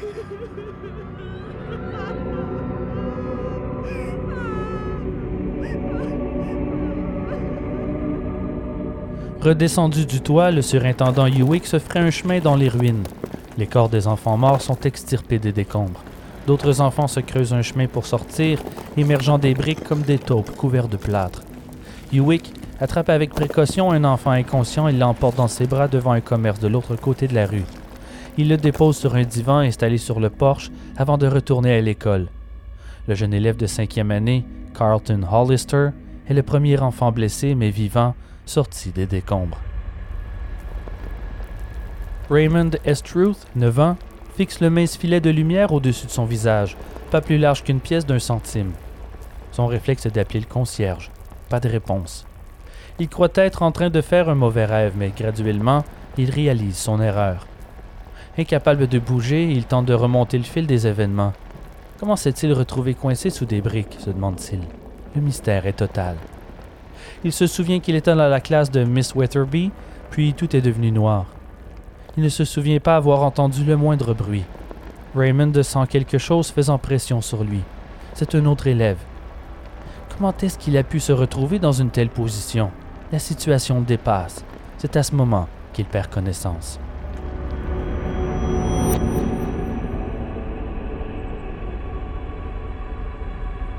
Il y avait entre 230 et 275 enfants dans l'école au moment de l'explosion. Pratiquement toutes les familles de la communauté de Bath ont au moins un enfant dans le bâtiment. Certains en ont plusieurs. Les maisons et les commerces avoisinants se transforment en hôpital de fortune. Les draps deviennent des bandages à mesure qu'on emmène les enfants blessés. Les hommes auront besoin d'énergie dans leurs lourdes tâches, il faudra les nourrir. Miss Warner commence à faire des sandwichs et du café puis d'autres femmes se sentant impuissantes devant l'horrible scène du désastre se joignent à elle. La destruction de l'école n'a d'égal que la tristesse de la tragédie. Les parents désespérés de retrouver leur enfant creusent à main nue, s'écorchant la peau dans les débris de fer, de bois fendu et de verre tranchant. Sur le trottoir devant le bâtiment, un homme s'effondre à genoux devant la dépouille de son fils. Accablé de chagrin, il frappe le sol avec son poing en criant une prière. Des hordes de parents, hurlant les noms de leurs enfants. Ceux qui ont le plus de chance se jettent frénétiquement dans les bras l'un de l'autre en remerciant le ciel. Tranquillement, dans l'herbe sur le terrain, devant les ruines du bâtiment, une morgue improvisée prend de l'ampleur. Des couvertures et des draps recouvrent les corps en lignée. Des pères et des mères les soulèvent un à un, délicatement, dans l'espoir de ne pas y reconnaître leur progéniture. Occasionnellement, un cri d'effroi perce le chaos du sauvetage en cours.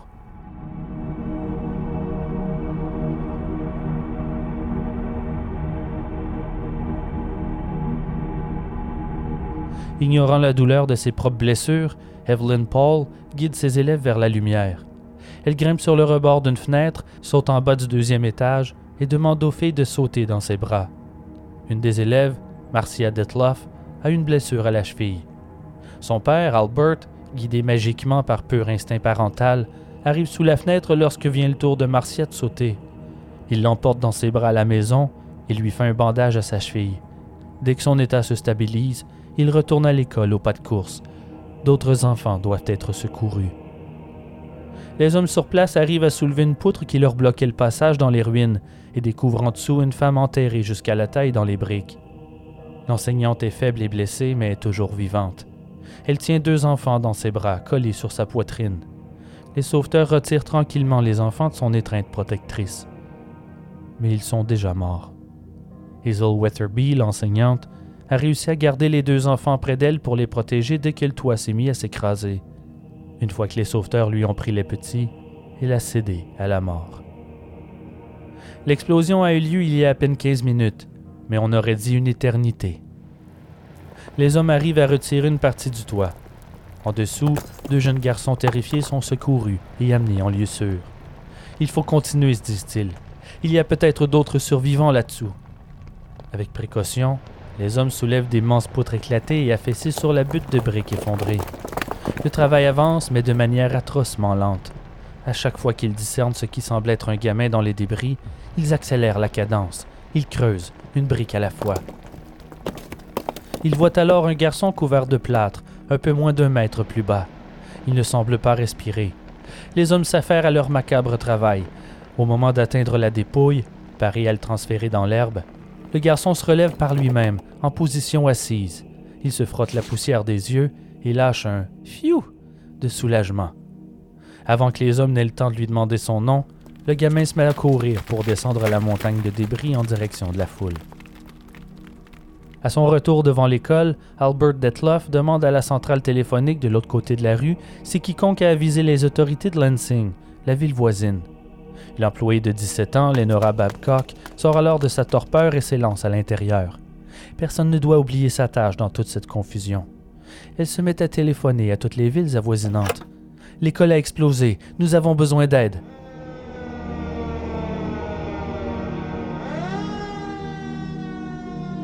Des camions de pompiers quittent aussitôt de en direction de la catastrophe. Lorsqu'ils arrivent sur place, ils n'en croient pas leurs yeux. Le chef des pompiers, Hugo Dels, a été témoin de plusieurs désastres par le passé, mais rien dans sa carrière ne l'avait préparé à ça. On aurait dit un bâtiment bombardé durant la Première Guerre mondiale. Les corps alignés, les blessés, les mourants, ce sont tous des enfants. Les adultes courent en panique de tous bords, tous côtés. Certains transportant des enfants couverts de sang, d'autres agenouillés en larmes, impuissants. Les cris des parents sont épouvantables, leur cœur profondément déchiré par le chagrin. Les gémissements sont mêlés aux sons sinistres provenant des décombres, des enfants criant pour leur délivrance. En arrivant devant l'école, les monteurs de ligne de la compagnie d'électricité se font bloquer le chemin.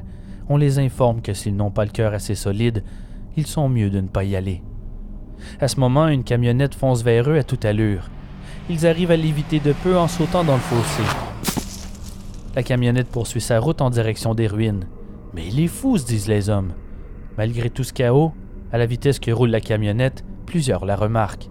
Mais ils ont pour la plupart beaucoup mieux à faire certains reconnaissent le chauffeur sans trop y porter attention.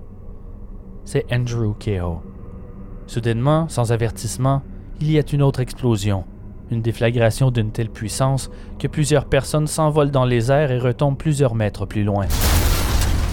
Une boule de flammes s'élève dans les airs. Pendant un court instant, c'est la confusion et la terreur la plus totale dans la foule.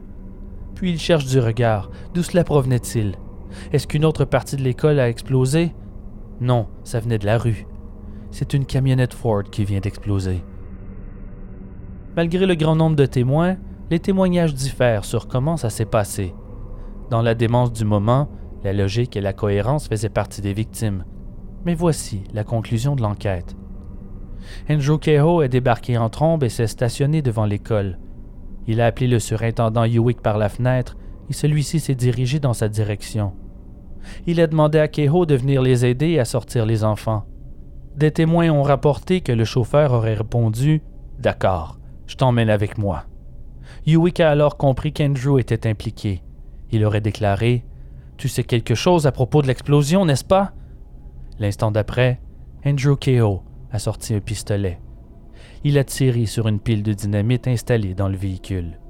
Le baume assourdissant fut suivi par une puissante boule de feu déclenchant une nouvelle vague de destruction.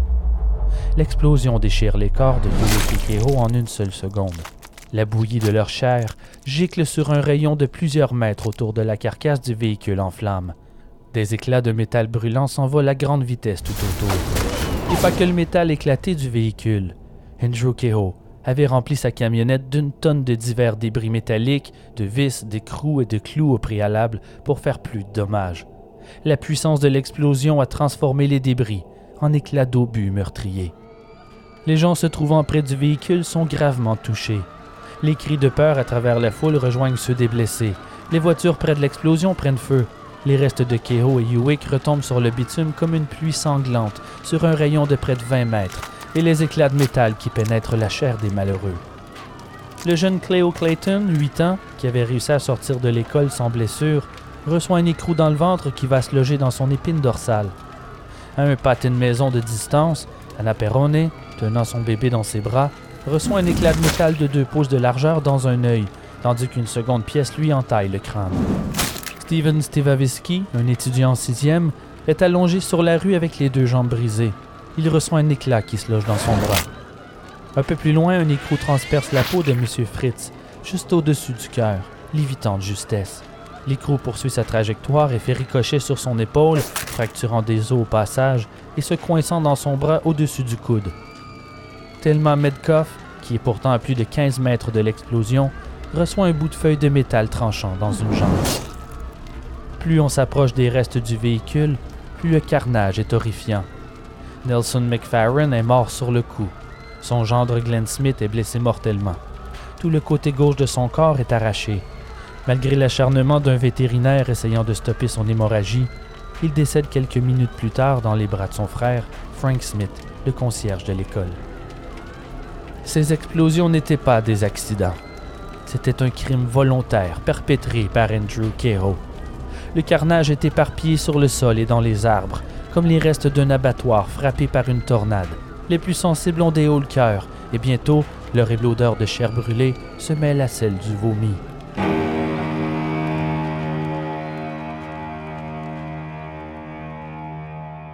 Les docteurs, des médecins vétérans ayant servi durant la Grande Guerre, n'ont pas vu un tel carnage depuis leur service dans les hôpitaux des champs de bataille.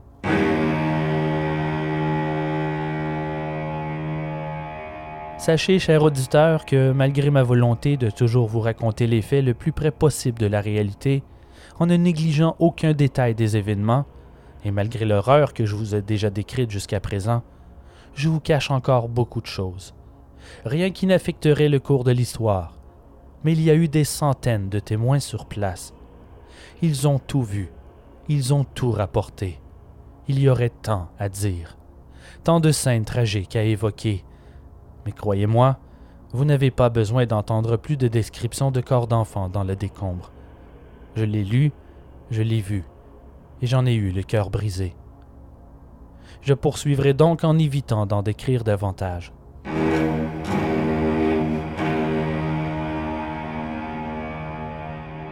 C'est alors qu'un nouveau problème apparaît. Les ambulances et autres véhicules souhaitant se diriger en urgence à l'hôpital n'arrivent pas à sortir de la ville des gens de toute la région répondent à l'appel d'aide.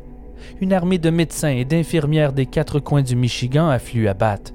Divers spécialistes, des policiers, des pompiers, des employés d'usine, des étudiants, des commerçants, des fermiers, des curieux, n'importe qui, presque sans exception, est en route vers l'école.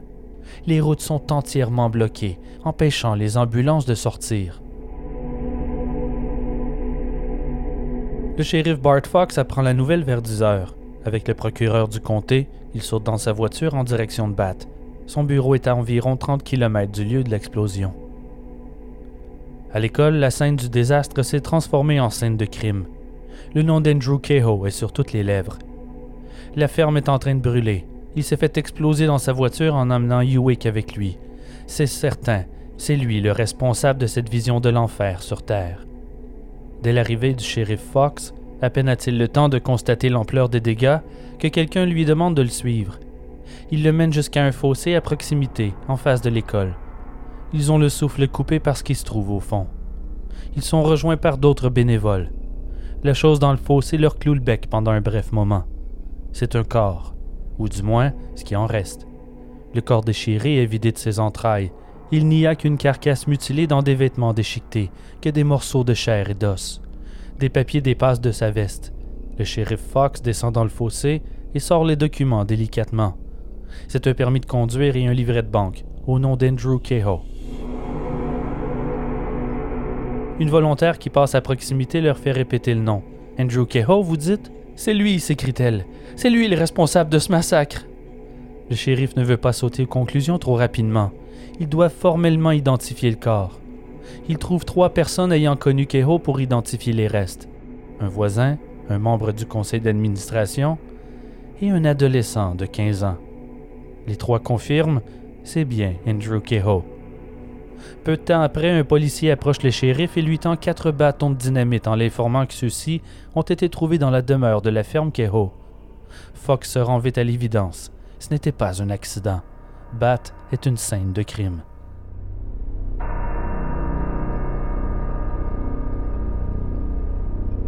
C'est alors que derrière lui, à genoux dans l'herbe devant les corps de défunts, une femme se met à hurler. Il n'est pas mort, il est vivant. Le jeune Dean Sweet, que l'on croyait mort, vient de se réveiller. Comme il n'y a pas d'ambulance autour, il est transporté de peine et de misère à bord du seul véhicule disponible, un corbillard. Sur sa gauche, le shérif remarque un homme à travers le chaos, qui s'approche de la carcasse encore fumante de la camionnette Ford de Kehoe, ou du moins ce qui en reste. Il s'étire le bras et se coupe un bout d'intestin accroché au tableau de bord. Il dépose son précieux souvenir dans un bocal. Puis, le mystérieux personnage disparaît aussi vite qu'il est apparu. Des secouristes bénévoles atteignent le sous-sol à travers les débris à la recherche de survivants. Deux agents de police prennent les devants et descendent inspecter les lieux dans la pénombre. Quelque chose attire leur attention. Ils s'approchent et retirent des débris de plâtre pour voir ce qui se cache en dessous. C'est de la dynamite reliée par une sorte de câblage. Beaucoup de dynamite. Ils n'ont pas besoin d'aller plus loin. Ils prennent leurs jambes à leur cou et quittent le bâtiment. À 10h45, une décision difficile est prise. Il faut stopper le sauvetage et sortir tous les secouristes des décombres. Il y a encore de la dynamite sous le bâtiment, rattachée à on ne sait quoi. Ils ne doivent prendre aucun risque. Une équipe d'agents de police et de spécialistes de dynamitage sont envoyés dans le sous-sol. Ils découvrent qu'il reste encore beaucoup de bâtons de dynamite installés dans le plafond et cachés par des panneaux de gyps. Les hommes suivent le chemin des câblages avec précaution. Ils sont tous reliés à des détonateurs. À force d'inspecter, ils découvrent des fils de fer à travers toute la cave du bâtiment, plus de bâtons de dynamite et des sacs remplis de pyrotol militaires. Au bout de la piste, les fils mènent à une batterie reliée à un cadran. Si ce cadran avait fonctionné correctement et envoyé le signal au détonateur, c'est toute l'école qui aurait explosé, et il y a peu de chances que quiconque aurait pu survivre à une telle détonation. Est-ce qu'une mauvaise connexion ou un câble sectionné a empêché le pire? Quoi qu'il en soit, c'est un miracle. Il faut sortir cette dynamite d'ici, c'est primordial. Éclairés uniquement par des lampes de poche, les hommes déconnectent les détonateurs, un à un, en suivant le labyrinthe de câblage de Kero. Une fois sans danger, ils sortent tous les explosifs du bâtiment pour ensuite les entreposer en lieu sûr. Certaines cavités sont trop petites pour qu'un homme adulte y glisse, mais il faut absolument sortir les bâtons de là. Il leur faut quelqu'un de tout petit. C'est le jeune Chester Sweet qui se porte volontaire. Il est le frère aîné de 15 ans de Ava et Dean Sweet. Sans la moindre peur, Chester se glisse dans des trous étroits et retire lentement les explosifs. Plus l'équipe sort de la dynamite, plus ils en trouvent. C'est à croire qu'Andrew Kehoe a installé des caches de dynamite à chaque trois pas. Les enquêteurs découvrent des alcôves secrètes exposées par la destruction de l'aile nord. La tâche est longue et angoissante. Au total, 230 kilos de dynamite et de pyrotol non explosés sont retirés du bâtiment avant de pouvoir reprendre le sauvetage. On estime que seulement 45 kilos de dynamite ont explosé et causé la destruction de l'aile nord de l'école.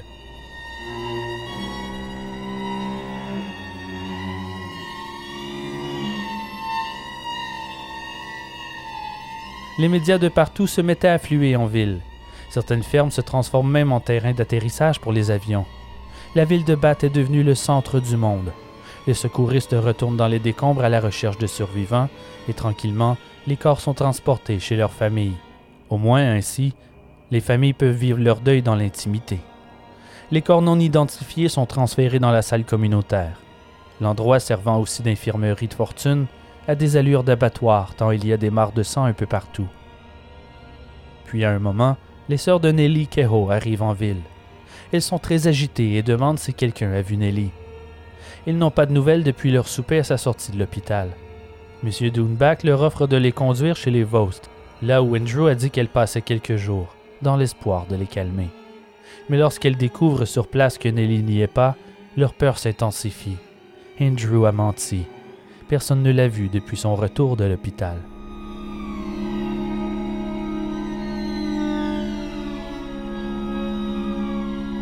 Sur la ferme, les pompiers ont bien essayé d'éteindre le violent incendie, mais rien à faire. Ils ne peuvent qu'attendre que la maison se consume et que les flammes s'éteignent d'elles-mêmes. Même après s'être éteint, les braises restent chaudes longtemps, incandescentes dans la nuit. La destruction de la ferme est presque parfaite. La maison, le tracteur, la grange, l'équipement, tout a été détruit par les flammes et la dynamite. Un système de câblage élaboré serpente tout le terrain de la ferme. Un travail sophistiqué mettant en valeur l'expertise de Keo avec l'électricité. Seul le poulailler est encore debout.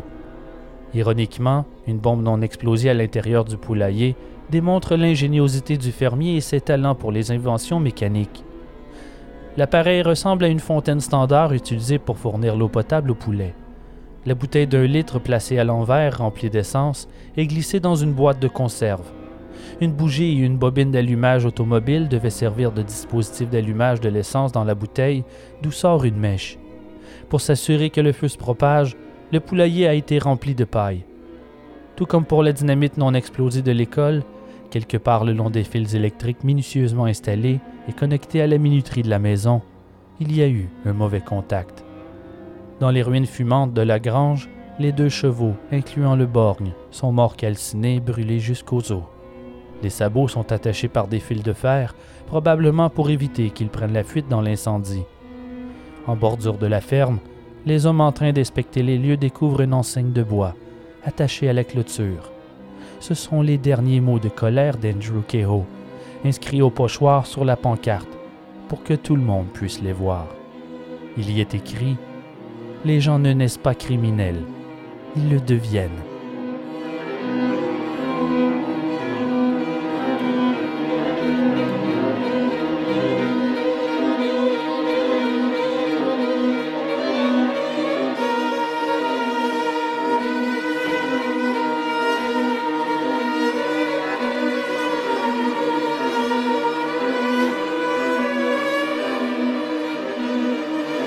Les autorités mettent la main sur la caisse de dynamite que Keho a tenté de poster ce matin-là. Ils la transportent comme si c'était du cristal. Ils ont près de 15 km à faire avec la caisse dans la voiture. Ils sont terrifiés par ce qu'elle contient. Il est inscrit au pochoir sur le côté Danger explosif. Ils ne prennent aucune chance. Un inspecteur spécialiste en explosifs était signé à l'ouverture du colis. Ne discernant aucun connecteur relié au couvercle, L'enquêteur le soulève délicatement. Rien n'explose. La caisse ne contient pas de dynamite, mais plutôt des livres de comptabilité et des documents. Elle contient aussi une lettre dans laquelle Keho déclare qu'il quitte le conseil d'administration et son poste de trésorier. Il y explique brièvement où en sont les comptes et assure qu'ils sont d'une précision indéniable. À sa façon en matière de finances publiques, Andrew Keho s'est montré méticuleux jusqu'à la fin. Il est environ minuit lorsque les secouristes sortent les derniers corps des décombres de l'école.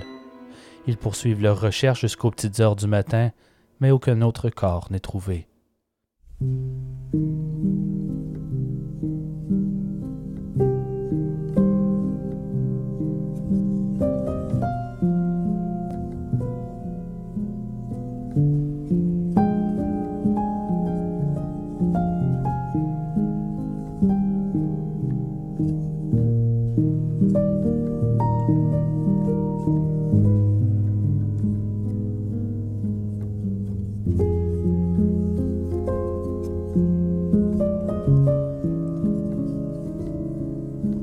Le lendemain matin, le soleil se lève sur la ville brisée par le chagrin et l'incompréhension. Très tôt, deux agents de police sont assignés à la ferme Keho. Il patrouille la terre tout l'avant-midi puis décide de prendre une pause pour fumer une cigarette. Il s'accote sur la clôture près du poulailler. Tout près, il y a les restes calcinés d'une charrette, ou plutôt une sorte de brouette de fortune. Il ne reste que l'essieu en métal et les deux roues. Combien de personnes ont marché à côté du chariot brûlé jusqu'à présent, c'est difficile à dire. Mais à force de fixer les cendres en silence en fumant leurs cigarettes, les agents de police ont finalement trouvé ce que tout le monde cherchait. Des restes humains, carbonisés jusqu'aux os, reposent noircis sur la charrette. Nelly Kehoe a finalement été retrouvée. À cause de son état, personne n'avait remarqué que c'était un corps. Son bras gauche pend sur l'essieu, disloqué de son épaule. Le bras droit est incliné vers l'arrière, les os fracturés. Il est impossible de savoir si ses membres ont été brisés par la violence humaine ou par le feu. Son crâne est fissuré sur le front. Il est possible que la chaleur intense ait causé le craquement. Sinon, Nelly a reçu un violent coup à la tête avec un objet contondant. À cause de l'état des restes, il est malheureusement impossible de déterminer officiellement la cause de sa mort. Mais qu'importe, tout le monde, les autorités, le voisinage, les journalistes et même la famille de Nelly, sont tous convaincus qu'Andrew a matraqué Nelly avant de l'installer sur ce qui allait devenir son bûcher funéraire. Les autorités trouvent une petite boîte contenant divers bijoux de valeur ayant appartenu à la victime et un large rouleau qui était soit de l'argent, soit des obligations non encaissées. Ils sont si brûlés qu'il est difficile de savoir leur valeur réelle ou de quelle devise il s'agissait. Est-ce qu'Andrew connaissait l'existence de ces documents? Est-ce que cet argent aurait pu couvrir leurs dettes? Les Kéo ont emporté leurs secrets dans leur tombe.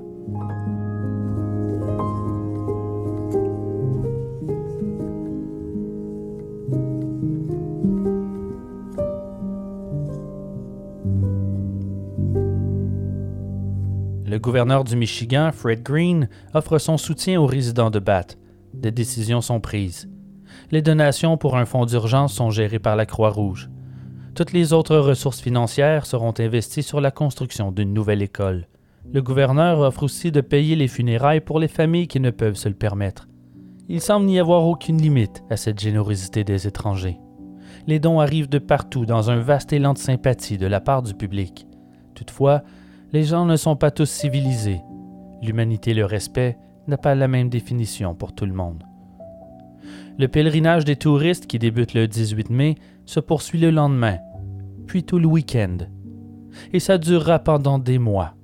Les morbides curieux débarquent à Bath par centaines pour jeter un coup d'œil aux ruines de l'école et se promener sur la ferme Kéo. Le trafic bloque l'accès aux véhicules d'urgence sur des kilomètres. Par milliers, les touristes ont marché sur la ferme, sans se soucier le moins du monde qu'il pourrait y avoir encore des caches de dynamite menaçant d'exploser à tout moment. Autant de trafic cause forcément des accidents de la route. C'est inévitable. On estime que près de 50 000 curieux traversent la ville de Bath comme une attraction touristique. Lorsque la Croix-Rouge n'arrive pas à atteindre la ville, les autorités en ont assez et ils ordonnent aux touristes de faire demi-tour. Retournez chez vous, allez-vous-en. Puis vient l'heure des funérailles. L'idée initiale est d'organiser des funérailles communautaires pour tous les enfants, mais ce n'est pas réaliste. Il y a trop de détails à coordonner. Sans parler que plusieurs familles préfèrent vivre leur deuil dans l'intimité. Le Lansing State Journal surnomme Bath la vallée des larmes. Deux enterrements ont lieu presque en même temps le vendredi. Une centaine d'amis et de membres de la famille assistent au service funéraire de Nellie Kehoe. Elle est descendue en terre dans un lot familial au cimetière Mount Hope de Lansing. Deux heures avant cette cérémonie, Andrew Kehoe fut enterré dans le plus grand secret. La décision de l'enterrer dans une fosse anonyme fut prise pour éviter que l'on retrouve le lieu de sa sépulture. Plusieurs trous ont été creusés pour déjouer les journalistes, les curieux, mais surtout les parents, désirant se venger sur son cadavre. Seulement deux voitures de proches d'Andrew se présentent à l'enterrement secret, notamment ses frères et sœurs. Personne ne sort des véhicules. Une fois le corps en terre, les deux voitures quittent et se promettent de ne jamais divulguer son lieu de dernier repos.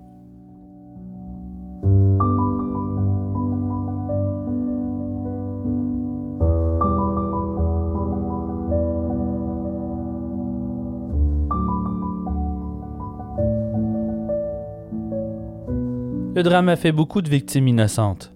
Si l'on compte ceux qui sont décédés de leurs blessures après les faits, Le nombre s'élève à 38 enfants et 6 adultes, incluant Nelly et Andrew. Les quatrièmes années ont perdu 8 élèves et eu 11 blessés sur un total de 21. Les cinquièmes ont perdu 5 élèves et 8 blessés sur un total de 24. 28 étudiants étaient inscrits en sixième année, 12 ont été tués, 11 blessés. Pour la classe de troisième, 10 des 16 élèves ont été tués, 3 ont été blessés.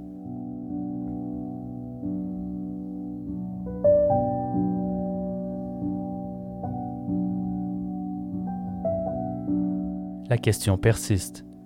Pourquoi? Les crimes de Keho dépassent toute logique, au-delà de la raison et de toute explication. Une enquête est ouverte, même si aux yeux de la population, ça n'a aucune importance. Le coupable est mort, et ça ne ramènera pas les victimes. Néanmoins, les autorités tentent de remonter le fil des événements, de trouver un semblant de réponse. 55 témoins sont interrogés en deux jours. L'histoire se forme peu à peu par bribes d'informations. On recolle les morceaux ensemble. Le comportement étrange des derniers jours, l'explosion, ce que les gens ont vu et entendu, ce qu'ils ont fait, la dévotion du surintendant Hewitt à se donner corps et âme en courant dans les ruines pour sauver les élèves, l'incendie de la ferme, l'explosion de la camionnette, les talents d'électricien et de dynamiteur de Keho, son refus de rembourser ses dettes, la maladie de Nelly. Aussi incompréhensible soit-elle, la fresque dépeinte par les témoins est simple. Andrew Kehoe s'est procuré de la dynamite et du pyrotol pour mener à bien son projet élaboré. Il a assassiné sa femme, fait exploser l'école et sa ferme grâce à des minuteurs. Il a conduit jusqu'à l'école et s'est fait sauter dans sa camionnette pour tuer Hewitt. Selon leur conclusion, Andrew Kehoe était saint d'esprit. Pendant de longues semaines, il s'est préparé en secret, en évitant les soupçons, sans attirer l'attention. Il est le seul responsable du désastre, dis-je, de ce terrible attentat à la bombe. Mais ça n'explique pas le pourquoi. Pourquoi tuer des enfants? La réponse à cette question reste insaisissable. L'explication officielle est qu'il a simplement agi en colère par rapport à son hypothèque et à la possibilité de perdre sa maison, mais ça semble trop simple.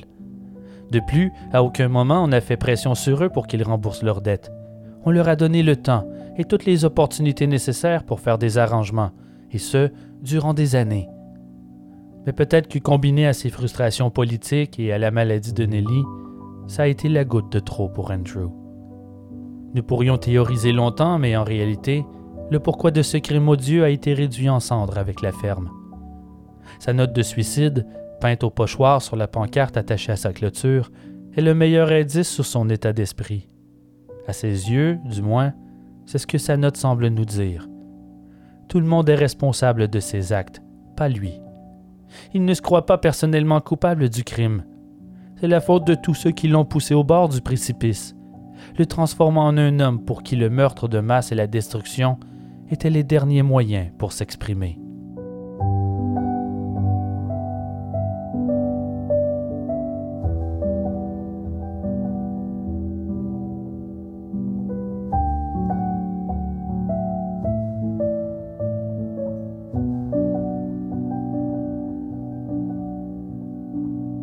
Le lendemain du drame, le 19 mai 1927, la population de Bath est retournée au travail.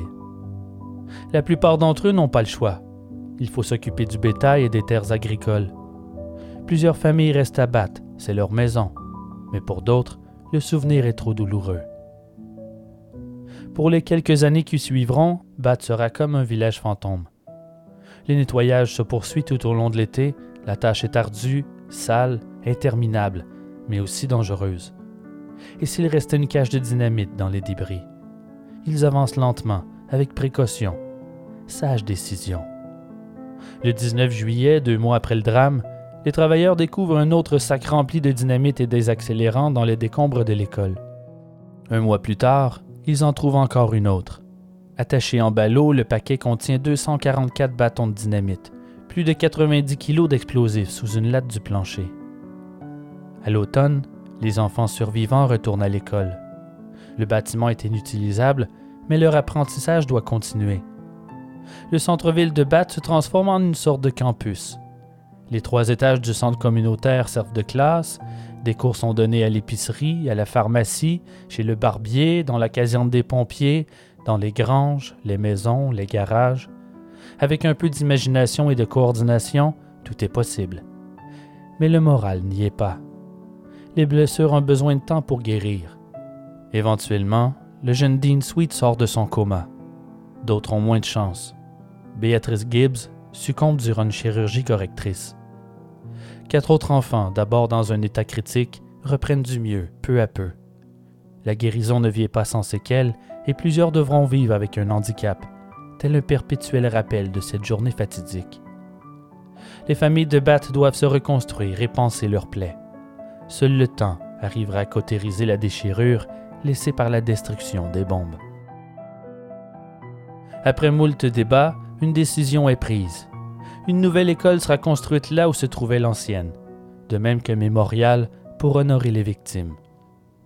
La nouvelle école sera remplacée en 1975 par des bâtiments plus modernes construits sur le terrain d'en face. La précédente école sera éventuellement démolie et un parc commémoratif prendra sa place. La tour montée d'une coupole qui siégeait au sommet de la première école consolidée de Bath y est toujours, comme un gardien en plein centre du parc. À quelques pas de cette tour se trouve une enseigne racontant l'histoire de la tragédie et une grande pierre sur laquelle une plaque est installée. Sur cette plaque est inscrit les noms de 42 des victimes de l'attentat. Deux noms ne s'y trouvent pas toutefois, ceux de Nelly et Andrew Kehoe.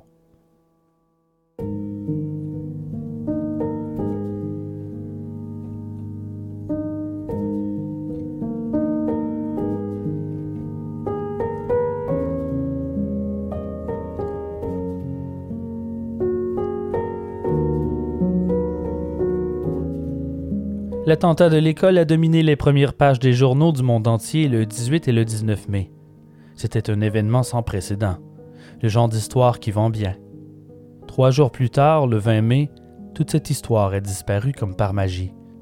Ce matin-là, à 7h52, le pilote originaire du Michigan, Charles Lindbergh, surnommé l'Aigle solitaire, décolle à bord de son petit avion et entre dans la légende en devenant le premier homme à voler seul entre New York et Paris sans escale. Soudainement, les yeux rivés sur Bat se sont détournés. L'attention des médias sur la tragédie s'est dissipée. Et la nouvelle a reculé de pages pour ne devenir qu'un fait divers à peine évoqué. La terre de la ferme Keo et ses ruines calcinées reviennent à la famille Price après le drame. Incapables de faire face aux durs souvenirs, ils refusent de s'en occuper et font don du terrain aux Sœurs de la Merci, l'ordre catholique administrant l'hôpital Saint Lawrence.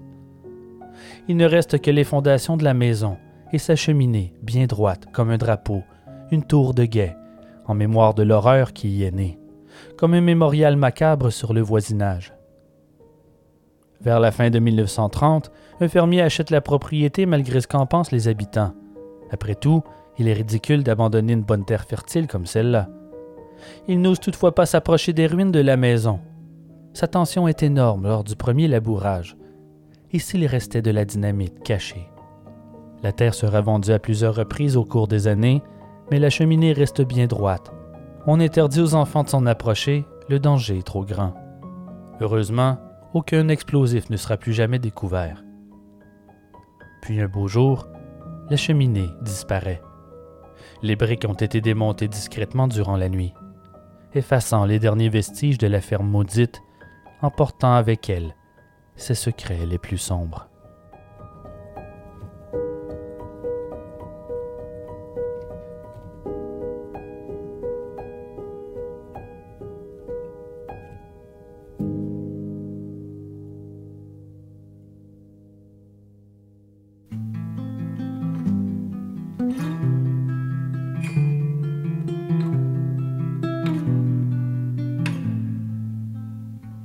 Ars Moriendi est écrit et réalisé par moi, Simon Predge.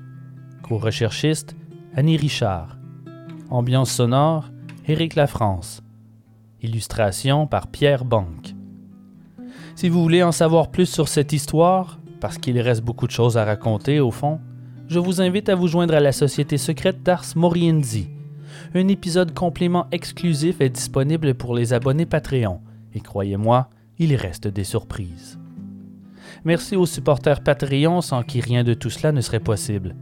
Et merci à vous, chers auditeurs, d'avoir écouté Ars Moriendi. Je vous promets que le prochain épisode sera plus léger. Memento Mori. Forgive me, I cannot stay. He cut out my tongue, there is nothing to. Love me, oh Lord. He threw me away. He laughed at my sins. In his arms I must stay. He wrote, I'm broke please send for me. But I'm broken too and spoken for. Do not tempt me. Her skin is white, and I'm light as the sun. So holy light shines on the things you have done. So I asked him how he became this man. How did he learn to hold fruit in his hands? And where is the lamb that gave you your name? Leave, I begged him to stay. Left me alone when I needed the light. Fell to my knees and I wept for my life. If he had have stayed, you might understand. If he had have stayed, you never would have taken my hand. He wrote, I'm low, please send for me. But I am broken too and spoken for. Do not tempt me. And where is the lamb that gave you your name? He had to leave, though I begged him to stay. Begged him to stay in my cold wooden grip. Begged him to stay by the light of this ship. Me fighting him, fighting life, fighting dawn. And the waves came and stole him and took him to war. He wrote, I'm broke, please send for me. But I'm broken too and spoken for. Do not tempt me.